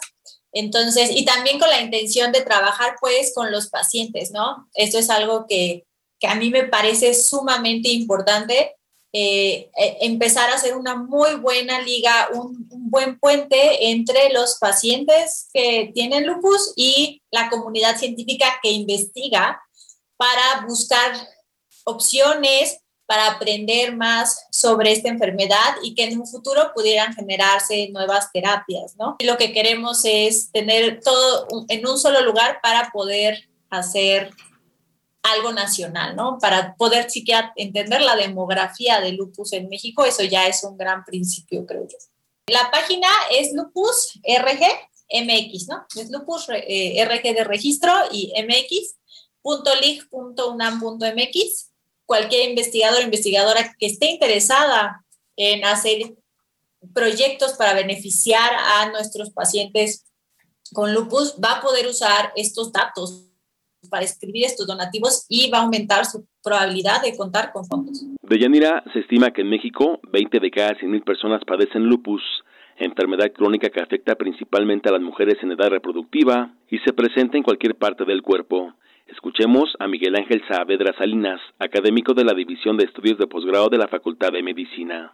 Una persona que tiene lupus es una mujer en etapa reproductiva y estamos hablando desde los 15, 18 años hasta los 40, que es la mayor frecuencia de, de, cómo se presenta la enfermedad. Los síntomas constitucionales o llamados así constitucionales, en donde hay pérdida de peso no intencionada, caída de cabello, eh, que hay um, ah, fatiga fácil, dolor articular sin artritis o inclusive personas que ya hacen manifestaciones en la piel, eh, artritis, digamos que mm, van a ser de los prevalentes en, una persona que tiene lupus. En el registro mexicano de lupus participan especialistas del UNAM, Simvestab, IMSS, así como otras instituciones. De Yanira, el reporte que tengo. Buenas tardes. Gracias, gracias Abraham Menchaca. Y nos vamos ahora a las breves internacionales con el reporte de la ONU. Internacional RU. Estas son las noticias más destacadas de las Naciones Unidas con Beatriz Barral. La Organización Mundial de la Salud ha clasificado la variante del coronavirus B1617, identificada por primera vez en India, como de preocupación mundial. Tras analizar la información proveniente del país, la organización ha actualizado la catalogación de variante de interés a variante de preocupación. María Van Kerkhoff es la epidemióloga que dirige la respuesta técnica a la pandemia. Um, hay cierta información disponible que sugiere más transmisibilidad. Además, hay un estudio todavía no publicado que no ha sido revisado aún por los pares y con un número limitado de pacientes que sugiere neutralización reducida. La clasificamos como una variante de preocupación a nivel mundial. La especialista insistió en que es necesaria más información tanto de secuencias genéticas como datos epidemiológicos de India y otras partes del mundo para conocer mejor el funcionamiento de esta variante. No hay datos sobre diagnóstico, terapias y vacunas. Por el momento no hay nada que sugiera que el diagnóstico, las terapias y las vacunas no funcionan. Esto es importante. Por otra parte, el director general de la organización, el doctor Tedros, dijo que el número de casos en el mundo se está estabilizando, pero en un nivel inaceptablemente alto. Tedros recordó que este escenario ya se ha visto en otras ocasiones y provocó que muchos países relajasen demasiado pronto las medidas y la gente baja la guardia, haciendo que resurjan los casos. En Colombia este fin de semana han continuado las movilizaciones sociales. La Oficina de Derechos Humanos en el país participó en las reuniones entre la Alcaldía de Cali y jóvenes para lograr un corredor humanitario. Este es un primer paso para garantizar los derechos de todas las personas. Urgimos a las autoridades a privilegiar el diálogo con la minga indígena reunida en Univalle, escribió la representante de la oficina en Twitter. ONU Derechos Humanos también pidió que se investigue y sancione el ataque que deja por lo menos ocho indígenas heridos entre ellos varias mujeres lideresas y defensoras. ONU Mujeres ha condenado también estos hechos y en un comunicado conjunto con las organizaciones de la iniciativa Pro Defensoras rechaza las amenazas y la violencia que han vivido y continúan viviendo las lideresas y defensoras en el marco de las movilizaciones de las últimas semanas y hacen un llamado para detener todo tipo de violencia y que se garantice que puedan hacer su labor.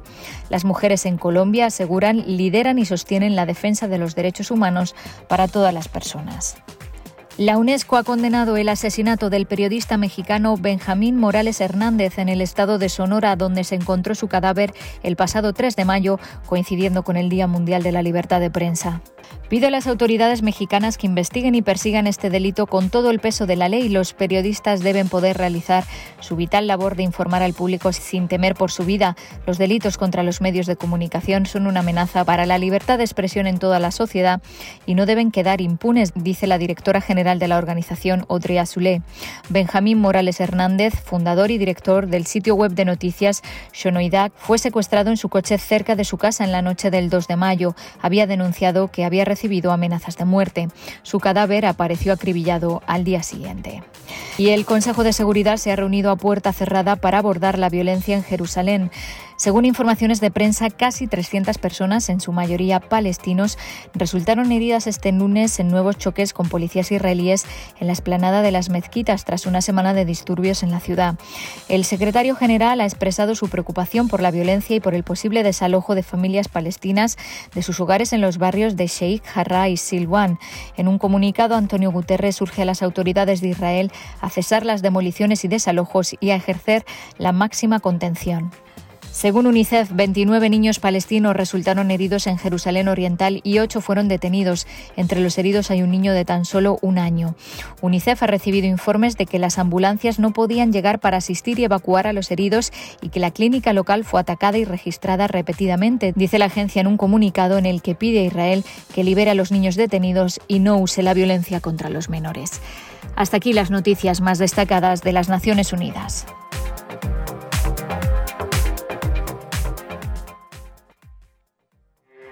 Porque tu opinión es importante, síguenos en nuestras redes sociales, en Facebook como Prisma RU y en Twitter como arroba PrismaRU. Dos de la tarde con 23 minutos y quiero dar la bienvenida en este espacio a la doctora Daniela Villegas. La doctora Daniela Villegas es investigadora del Centro de Investigaciones y Estudios de Género de la UNAM, especialista en temas de activismos feministas y de mujeres jóvenes y desde la periferia. Doctora Daniela, bienvenida, muy buenas tardes. Hola, ¿qué tal? Muy buenas tardes. Muchas gracias por la invitación y muchas gracias también al público.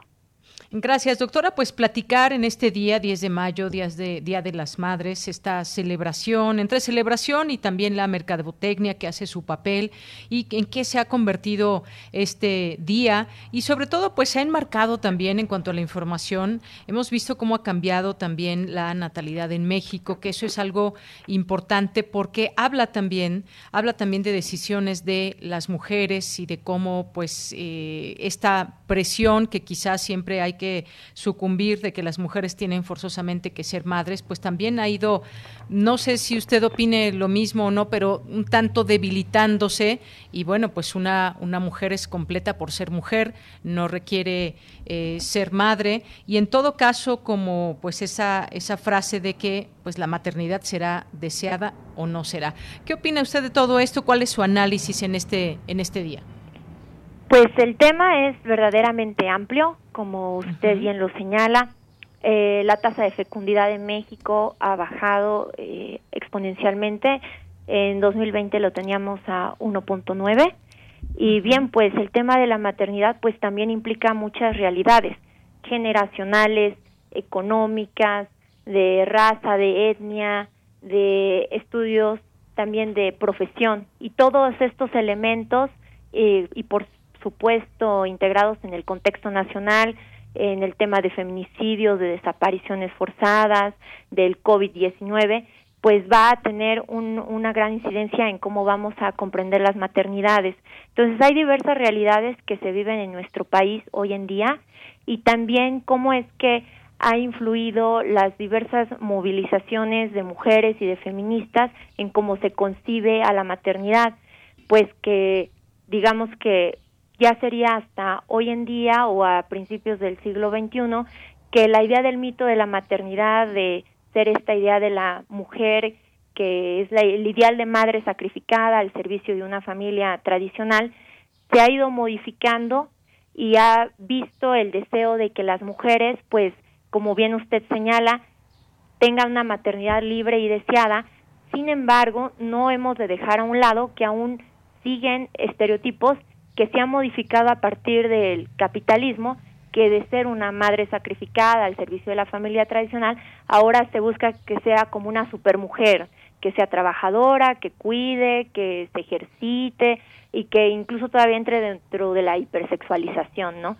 Entonces, se ha habido ha habido diferentes modificaciones, pero todavía continúan distintos esquemas que no permiten que las mujeres vivan a plenitud esta posibilidad de la maternidad que implica no solamente lo biológico, sino también dimensiones humanas, económicas, políticas y sociales.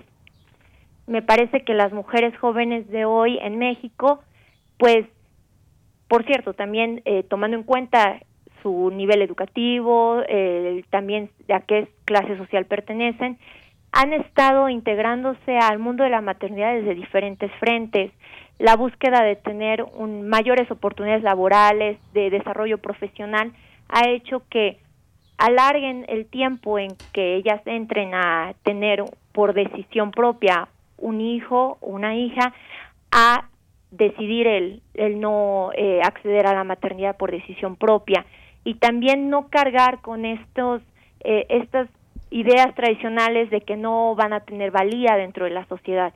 Yo creo que eso también ha sido una lucha que se viene dando y que es de todos los días, porque bien sabemos que muchas veces el acceder a la maternidad también era acceder al mundo de, de la adultez y también tener una posición social y de ser respetada dentro de la sociedad. Entonces, este cambio en la búsqueda de las mujeres de ellas en su individualidad, de una forma autónoma y acompañadas de otras buscar también su desarrollo propio en distintos ámbitos, ha hecho que la maternidad ya no sea una única manera de ser mujer en la sociedad, sino una forma de expresión deseada y en el momento que sea la más adecuada para la mujer en cuestión. Así es, doctora. Y bueno, pues cómo ir rompiendo esa idea por ejemplo, de que la mujer madre no puede, no puede o no debe acceder a distintos roles de trabajo. Eh, realmente se está rompiendo con esa idea y pues esto me viene a la mente con esta, eh, pues eh, estas palabras que ahora resuenan cada vez más y que debemos ir entendiendo qué es el techo de cristal, por ejemplo, cómo hacer para que pues ese techo de cristal que representa un obstáculo para el crecimiento o la presencia de las mujeres, pues vaya realmente se vaya generando un cambio a favor de la igualdad de género. ¿Se está rompiendo realmente esta, eh, esta idea? Pues es un tema bastante complejo y también el tema de eh, el tema del trabajo, el tema de en la ley en la ley federal del trabajo vemos que se requieren que haya diversas em, empujes a nivel legal, a nivel de leyes, para que las mujeres se sientan más apoyadas dentro de los diversos tipos de mm, desarrollo profesional que ellas desean alcanzar. Pero, por ejemplo, pienso en este tema, sobre todo en el tema de la licencia de maternidad en México, que se da aquí de 98 días de descanso a las mujeres y a los hombres en la licencia de paternidad solamente se dan cinco días. En noviembre del año pasado, el gobierno de la Ciudad de México envió una iniciativa para ampliar esta licencia de paternidad a 45 días. Todavía no, no, no se ha este, avanzado en esto, pero creo que esto es importante, es un, es un eje importante, porque si una mujer está deseando avanzar en, en el área laboral que ella ha elegido, pero por alguna u otra razón desea ser madre, se le confieren este tipo de, de días, claro, si pertenece a, o al trabajo formal. En cambio, su pareja va a tener solamente cinco días. Entonces, me parece que ahí evidencia mucho cómo es que no existen la misma equidad de, en, en, en cuestiones laborales y también de, de cuidados, en el tema de cuidados para hombres y mujeres, en cómo es que todavía se piensa que las mujeres ya sea la mujer que es la madre o las redes de apoyo, sus madres, las hermanas, amistades o incluso vecinas van a apoyarle y no se ha pensado de una forma en el, en el ámbito de la Ley Federal de Trabajo a mayor profundidad que también su pareja, en este caso masculina, pues también se le confieran los días adecuados a la par que, que su pareja mujer, ¿no? Entonces también ese, ese tipo de inequidades no permiten que haya una solidez dentro de las diferentes formas de, de, de maternidad en los ámbitos laborales. En el techo de cristal también existen en otros tipos de ámbitos profesionales el hecho de que muchas mujeres no pueden ir avanzando en, en, en las jerarquías que se eh, eh, que están impuestas en diversos espacios laborales por diferentes elementos tal como el que mencionaba, por ejemplo, en el caso de que desean eh, acceder a la maternidad o ya sea porque diferentes estereotipos en las cuales se les ha ubicado a las mujeres o también porque se, no se les confieren de diversos espacios de desarrollo, por ejemplo, las mujeres en lactancia, no todos los espacios tienen los lugares adecuados para que ellas puedan tener espacios para esta lactancia eh, materna. Eh, entiendo, por ejemplo, que la Secretaría de Relaciones Exteriores en México ha implementado una política feminista dentro de sus instalaciones y, por ejemplo, estos son algunos avances. Sin embargo, me parece que las mujeres todavía hoy en día, al menos en México, falta mucho en, dentro del trabajo formalizado que se les provean de espacios en donde puedan desarrollarse profesionalmente, pero que también se compagine con sus vidas personales y en este caso en los temas de maternidad. Así es, doctora. Y bueno, pues todos estos temas, como usted dice, nos llevan a muchos debates y a muchas, a muchas cosas. Son temas muy amplios y, y, sin embargo también en estos meses, en este más de un año que se lleva de pandemia, también se dejó al descubierto esas múltiples tareas, labores de las mujeres y sobre quienes recayó en muchas ocasiones eh, la responsabilidad de los hijos, de la educación, de la manutención de, de, la casa, porque al mismo tiempo muchas trabajadoras, otras, otras no en un trabajo que reciban un salario, pero el trabajo en casa se incrementó grandemente. Esto también dejó al descubierto esa eh, fortaleza también y dejar al descubierto también al mismo tiempo esa vulnerabilidad para muchas mujeres. Eh, en este caso del tema de la pandemia, eh, fue, ha sido una situación muy fuerte para las mujeres que sobre todo en ellas ha caído históricamente el tema de los cuidados, debido a que no hay un claro horario laboral y una separación física entre el hogar y el trabajo, entonces las mujeres se ven eh, apabulladas con todo, con todas las labores de, de su propio trabajo profesional en conjunto con las labores de cuidado del hogar, de limpieza y también de personas adultos mayores que vivan en, en su casa o de, o de infantes, en sumado a las tareas del hogar que son del día a día. Entonces no, no han podido tener una separación y han visto eh, sobrecargadas sus tareas del, laborales en conjunto con el de los cuidados. Y también, eh, sobre todo el tema pienso también en las mujeres que decidieron ser madres en pandemia. Fue una situación muy, y fue y ha sido una situación muy complicada porque ha habido una separación de las redes de apoyo por la misma pandemia. Debido a que no se pueden reunir las personas, no pudieron tener cercanía a esos apoyos de madres, hermanas, tías, y eso también las, las limitó y les sumó mayores tareas lo cual deviene no solamente en carga laboral y también de cuidados, sino también en, en esta posible situación de una depresión postparto que se pueda generar a partir de esta falta de redes de apoyo. También creo que el COVID-19 deja eh, también en evidencia otro tema, las mujeres que lamentablemente han fallecido por el COVID-19 han dejado a muchos niños y niñas huérfanos y huérfanas y también a todo el, el, el, núcleo familiar que dependía económica y afectivamente de ellas en conjunto con todos los cuidados. Entonces esta pandemia no solamente ha develado las carencias y las precarizaciones que ya veníamos arrastrando, sino también cómo es que se le carga en el tema de los cuidados a las mujeres y cómo ante la falta de ellas debido a que hayan fallecido, cómo es que impacta en la dinámica familiar y por consiguiente en la sociedad en general. Efectivamente. Bueno, pues distintas situaciones que han dejado todo esto al descubierto ahora con esta pandemia aún más.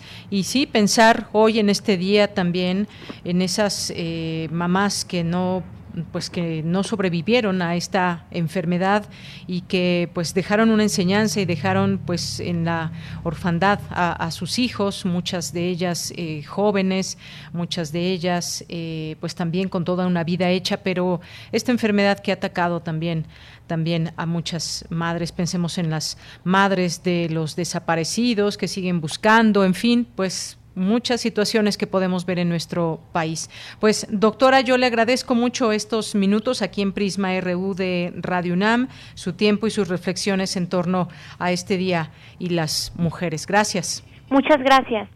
Hasta luego. Hasta luego. Gracias. Muy buenas tardes. Fue la doctora Daniela Villegas, investigadora del Centro de Investigaciones y Estudios de Género de la UNAM, especialista en temas de activismos feministas y de mujeres jóvenes y desde la periferia. Continuamos.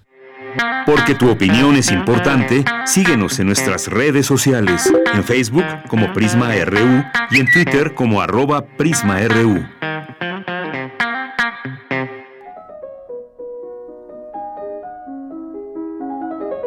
Cartografía RU con Otto Cázares. Bien, y nuestro querido Otto Cázares ya está en la línea telefónica porque nos trae su cartografía de este 10 de mayo. ¿Qué tal, Otto? ¿Cómo estás? Así es, querida Deyanira, estoy muy bien. Yo te abrazo. Hoy es 10 de mayo.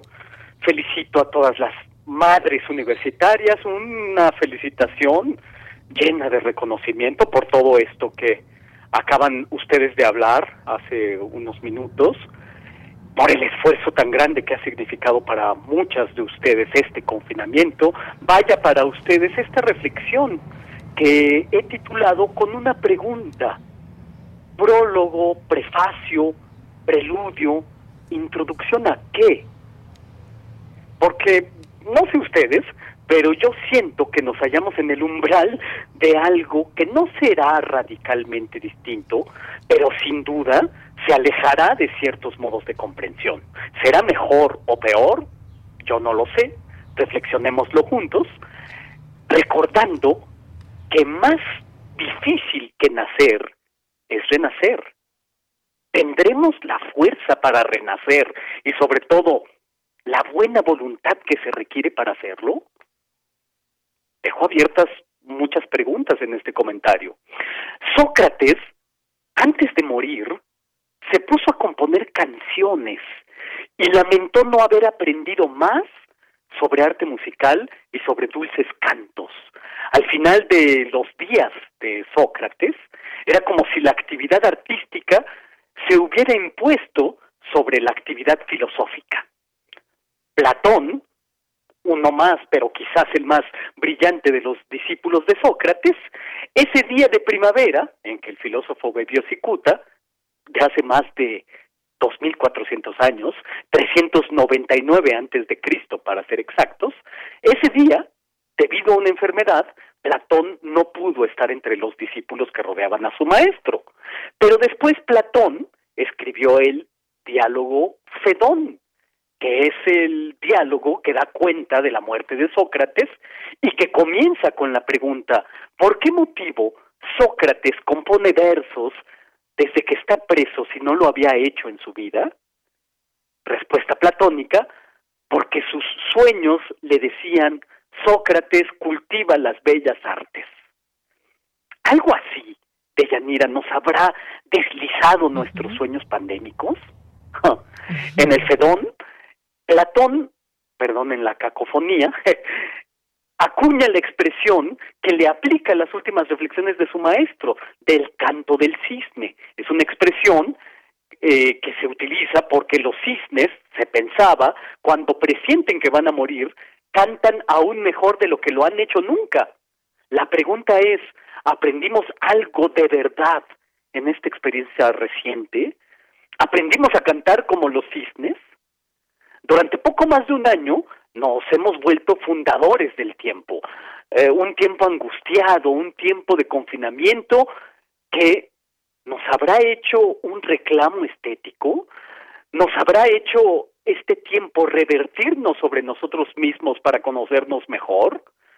Me acuerdo ahora de Belacqua, el simpático personaje perezoso del Purgatorio de Dante que se defiende diciendo que no es que sea perezoso, sino que respeta el plazo de espera.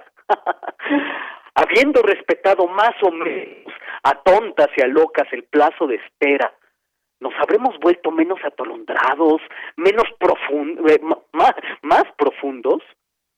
En la espera la actividad quita la angustia. ¿Qué hicimos para quitarnos la angustia?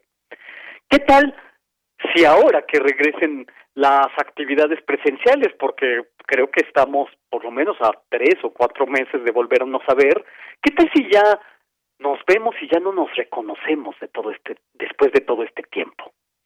Hay un cuento eh, de Italo Calvino en una colección de cuentos de título Amores difíciles, en el que un miope vuelve a su pueblo de nacimiento y no es reconocido por nadie por llevar puestas unas enormes gafas de gruesos cristales.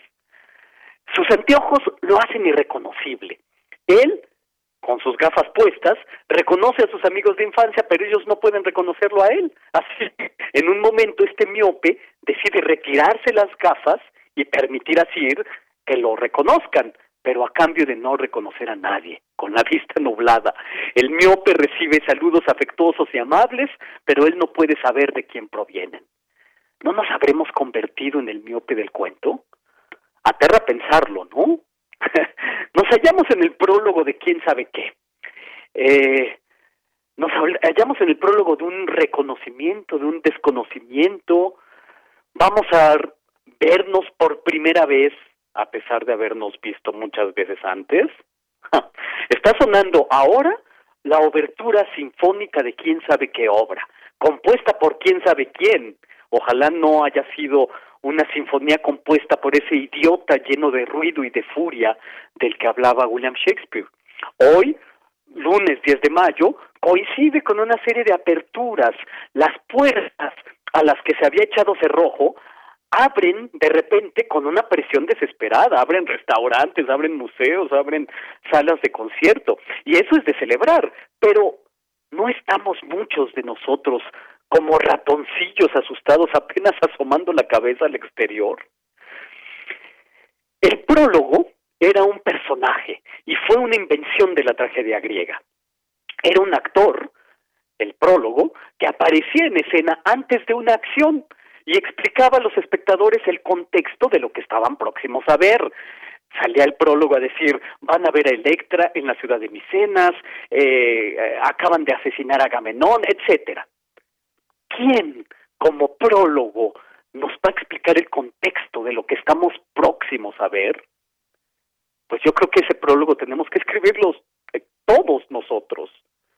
Todas estas palabras, prólogo, preludio, prefacio, se utilizan como sinónimos, pero no caigamos en una generalización torpe. Prefacio es la justificación de una edición. Eh, cuando un autor eh, celebra su centenario o, se va a, publicar un libro para hacerle justicia a un autor, para recoger una obra egregia. Y esta palabra, prefacio, viene de la latina prefatio, que es la primera parte del misal. De modo que podemos escribir un prefacio para lo que se avecina, diremos misa por lo tanto. el prólogo es el elogio de la obra por una autoridad en el tema. Un prólogo respecto al libro puede parecer una insignificancia, pero eh, se trata de todo un género literario. Octavio Paz y Jorge Luis Borges escribieron espléndidos prólogos para libros de otros, prólogos que luego fueron compendiados. Arreola fue un extraordinario prologuista. Yo recuerdo aún muy vivamente el prólogo que escribió Juan José Arreola para los ensayos de Montaigne en la colección de nuestros clásicos de la UNAM. Bueno, eh, un prólogo del periodo post-pandémico, ¿quién se animará a redactarlo? Insisto, creo que tenemos que ser todos. La introducción de un libro introduce al tema con tono pedagógico, forma parte del primer capítulo del libro. ¿Será bueno pensar que como a veces les decimos a los tesistas, después de haber redactado los capítulos, redacta la introducción? Eso nos deja en una incertidumbre sobre el momento presente. palabras afines a todas estas que he mencionado, prefacio, prólogo, son preludio, que es el antes de entrar al juego, donde se determinan las reglas del mismo, quizás será mejor pensar que lo que viene es un juego que debe tomarse muy en serio y que hay que ir determinando sus reglas de operación, ¿no? O también se utiliza la palabra obertura, que es un término musical que se extrapola a las páginas impresas de un libro. Y hay, por último, otras formas más o menos afectadas que son preámbulo, que son introito, que son las palabras preliminares de un tratado. Pensémoslo durante algunos segundos. En todo caso, el prólogo, el prefacio, la obertura, el el preludio, etcétera, son páginas que se escriben para preparar el terreno de algo por venir. Son páginas que preparan el terreno para nuevos cultivos. Y creo que si pensamos que somos nosotros los que vamos a escribir esas páginas, hay que recordar que las raíces y los frutos recogidos en tiempos de dificultad, sin importar su escasez, resultan más dulces que la ambrosía. Hay que pensar que los terrenos que estamos preparando van a hacer crecer unos frutos que van a resaltar muy significativos. Hay que proponernos escribir esas páginas con la mejor voluntad posible. Esto es lo que yo tengo que decir este lunes 10 de mayo 2021, Día de las Madres Prologuistas. Pues Otto, muchísimas gracias por esta cartografía tan tan hermosa, porque pues efectivamente estemos tenemos que estar ya preparando ese terreno para nuestro cultivo y además pues hemos estado eh, preparándonos durante todo este tiempo y que ha sido un trabajo bastante laborioso, a veces a veces de alegrías, a veces de lágrimas, ha pasado de todo en estos meses. Sí, sí, ojalá podamos hacer acopio de eh, nuestras experiencias para redactar estas páginas, insisto, con la mejor voluntad posible.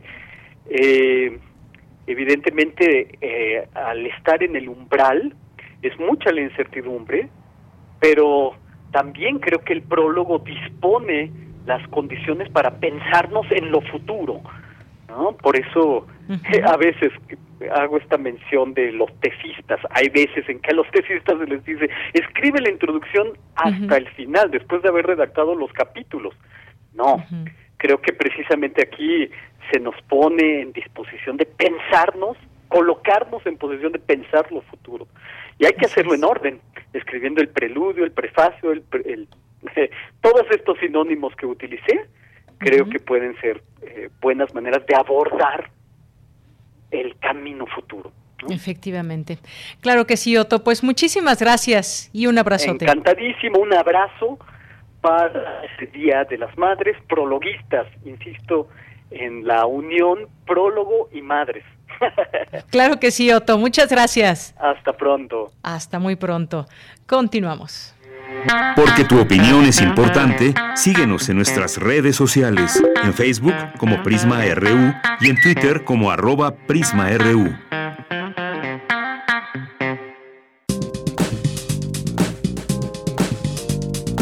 Cultura RU.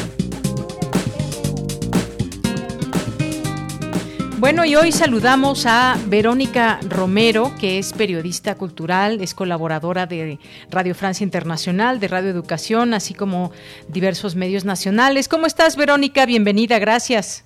¿Qué tal, Deyanira? Muy buena tarde, un saludo a ti y a tu auditorio. Pues muchas gracias, gracias Verónica. Pues mira, ya estamos ahora en semáforo amarillo aquí en la Ciudad de México y pues se hizo el anuncio también del incremento de actividades culturales, la reapertura de teatros y otros recintos. Los museos pues ya estaban abiertos a cierto porcentaje, pero pues ahora podrán tener un aforo un poco mayor. Pues cómo ha sido todo este proceso, cómo lo has visto, porque ya seguramente para quienes eh, trabajan en estos lugares, pues ya hay una, una prioridad y también para quienes disfrutamos de estos, de estos sitios. Así es, Deyanira. Pues fíjate que este fin de semana esta, esta noticia del cambio de semáforo, pues la recibe el mundo de la cultura y los espectáculos de buen ánimo, más bien es como claro oscuro. Si te voy a decir por qué. La novedad es que en este color, desde hoy los cines pues amplían su capacidad al 40% y las salas VIP al 60%. Esto significa pues un 10% más a los aforos de 30% que se tenían con el eh, color naranja. Donde no hay cambios es para los teatros que ya operaban con esa cifra desde abril y que esta vez, pues con esta medida, los, los que se benefician son los espacios de 1.500 espectadores, porque significa que ahora podrán eh, tener un aforo de 500 espectadores. En el caso de los teatros pequeños y donde hay inconformidad, es porque ellos pues ya operaban al 30%, te estoy hablando que si tienen una capacidad para 90 espectadores, al 30% pues meten 30 personas por función lo que significa, pues, imagínate el ingreso que, que esto tiene si cobran por cada espectador unos 120 pesos. Ellos protestan porque dicen, bueno, no hubo novedad para nosotros, o sea, nos quedamos exactamente igual y pues se beneficia a los grandes teatros. Te comento que, por ejemplo, pasemos al, a respecto a los museos y galerías. Muchos de ellos ya estaban operando con aforos reducidos al 20%. ¿De cuáles hablo de Yanira? Pues el Museo Nacional de Antropología, el de Bellas Artes, el Tamayo, el Franz Mayer, el Munal, el de Economía. Y el que es novedad es que mañana abrirá sus puertas el Museo Nacional de Historia, ubicado en el Castillo de Chapultepec. Y todos sabemos que, pues, con todas las medidas sanitarias que ya se han comentado, que ya sabemos que es aforos reducidos, sana distancia, uso de cubrebocas y, pues, poco, ahora sí que entran pocas personas de Yanira. Efectivamente. Así es, Verónica, porque pues como bien dices, para algunos no hubo muchos cambios, sin embargo, pues nos ponemos a pensar, a ver, todos estos meses que estuvieron cerrados, porque hubo también una buena parte de esta pandemia que se mantuvieron cerrados los teatros, los cines, eh, los museos, ya cuando se empezaron a abrir en el color naranja con ciertos aforos, pues la gente comenzó a ir, hay que decirlos que pues sí se llenaban esos aforos, ya sea el 20 o el 30%, Vamos a ver cómo se da ahora que tenemos también, pues, esta, digamos, este conocimiento de cómo podemos prevenir los contagios de esta enfermedad y que se haga de la manera más ordenada, porque también la reactivación eh, económica en el sector cultural urge en este sentido, Verónica. Así es, la comunidad cultural no la ha pasado bien de Yanira, ha sido casi, una, casi un año de cierre.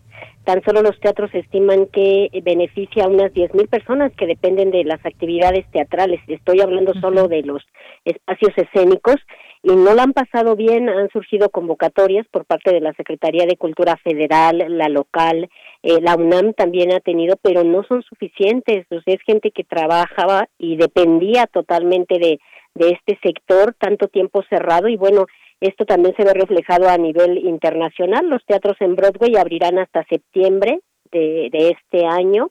Y en el caso mexicano, la UNAM es la que se ha encargado de hacer un balance del impacto que ha tenido la pandemia entre la comunidad y bueno, no ha sido nada nada fácil pasar este tiempo para los artistas que quieren reactivar, que además la verdad es que si tú vas a los teatros tienen muchas medidas sanitarias, igual los museos son muy estrictos al entrar a estos lugares y cualquier en, siquiera noticia de que algún conocido padeció COVID o algo a eso padeció esta enfermedad, eh, inmediatamente cierran estos espacios, los sanitizan y a las tres semanas, dos semanas vuelven a reabrir. Esto es pues un indicador de que es necesario reabrir el sector con todas las medidas y también hay que decirlo, pues hay gente que también tiene miedo, ¿no? Están temerosos de acudir a estos espacios porque finalmente son sitios cerrados. Efectivamente. En el caso de los teatros, pues la gente no come, entras a funciones que duran además eh, 60 minutos, también hay que decir que se reactivó también ya el teatro para niños, el Centro Cultural del Bosque lo ha hecho, espacios como la titería también, porque los niños, hay que decirlo, son quienes han padecido más esta pandemia, o sea, ya no van, a, no van a la escuela, han perdido interacción física con los amigos, los niños, los adolescentes que son de tanto contacto físico, pues ahora lo han perdido y eh, se trata de atender a este sector con propuestas tanto la Secretaría de Cultura local como la federal han abierto esos espacios y lo hacen con obras con, que duran poco tiempo para que pues entren, vean la función, no se consuman alimentos adentro, mantengan el cubrebocas y de esta manera tengan, tengan pues apoyado a este sector que pues también la ha pasado mal de, de.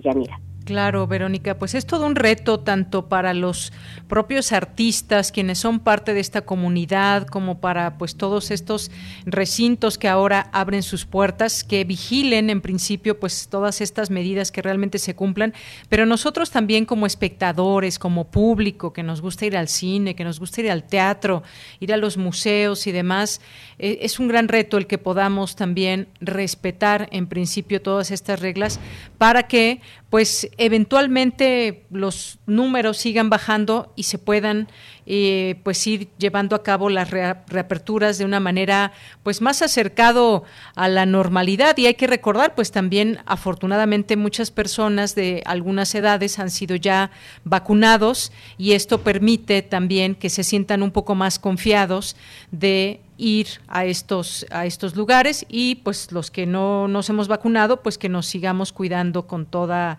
eh, pues eh, con como se dice y como debe ser, eh, como nos han dicho las autoridades, solamente así podremos ir reactivando también esta parte, el sector cultural que tanto lo requiere. ¿Algo con lo que te quieras despedir, Verónica?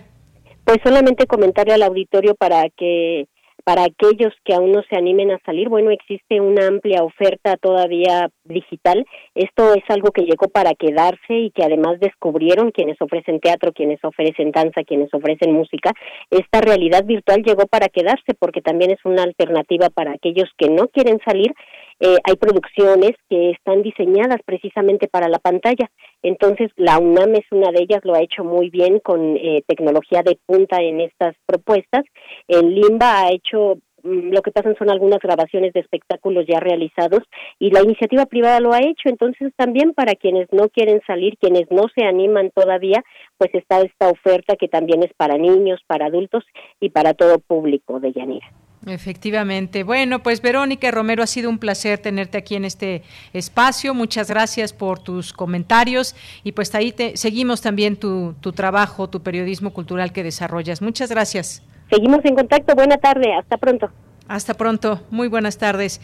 Verónica Romero, periodista cultural, colaboradora de Radio Francia Internacional, Radio Educación, así como de diversos medios nacionales. Y nosotros pues ya casi nos vamos, ya casi nos vamos porque faltan dos minutos para las tres de la tarde. Y pues nos vamos a ir con una canción que pues uno de los radioescuchas pidió Dice que en este Día de las Madres, eh, pues nos pidió Jorge Fra, dice que mejor la de Chava Flores, las otras mañanitas cantada por el gran ídolo de México, Pedro Infante. Así que a petición de, de Jorge Fra, radio escucha constante de esta emisión aquí en Prisma RU de Radio UNAM, nos despedimos con ello. Gracias, gracias a mis compañeros también el día de hoy, a Cristina Godínez, Abraham Menchaca, Rodrigo Aguilar, Denis Licea, aquí en el micrófono de Yanira Morán, allá en los controles técnicos Socorro Montes. Nos despedimos con esto de Pedro Infante. Gracias, buen provecho y hasta mañana. Piden algo para que entrenos en calor. Órale, viene la porra. ¡A la vivo! ¡A la bao! ¡A la bim! ¡Bom! ¡Bau! ¡La del santo! ¡La del santo! ¡Ra, ra, ra! Por favor, prende la luz, nada te cuesta. Que te quiero dedicar otra canción ya nos anda porque nos abra la puerta y nos brindes una copa de licor. Es tu santo y a cantarte hemos venido, nos escucha muy atento el velador. Te suplico, te lo ruego, te lo pido, nos invites a pasar al comedor. Y no venimos a gorrear, ¿eh? Órale, no, no, no le hagan caso, déjenme seguirle, no le hagan caso. Déjenlo, déjenlo que se vaya. Varias veces ha pasado la patrulla y nos ponen muy difícil situación. Si nos llevan para el bote es culpa tuya por no hacernos una fiel invitación. Yo te juro que a la gorra no venimos, ni tampoco a recibir tu ingratitud. Pero es triste que llegamos y nos fuimos sin echarnos una copa a tu salud. De tanto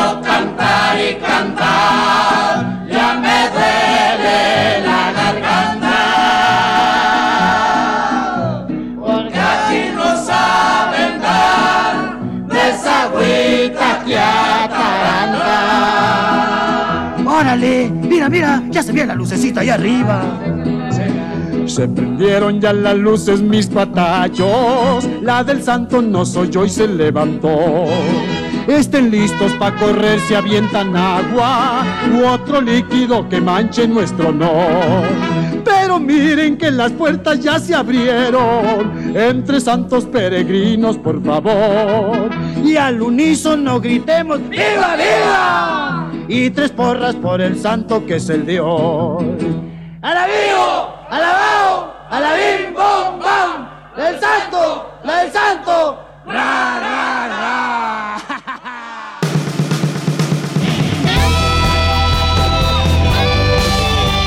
Prisma RU. Relatamos al mundo.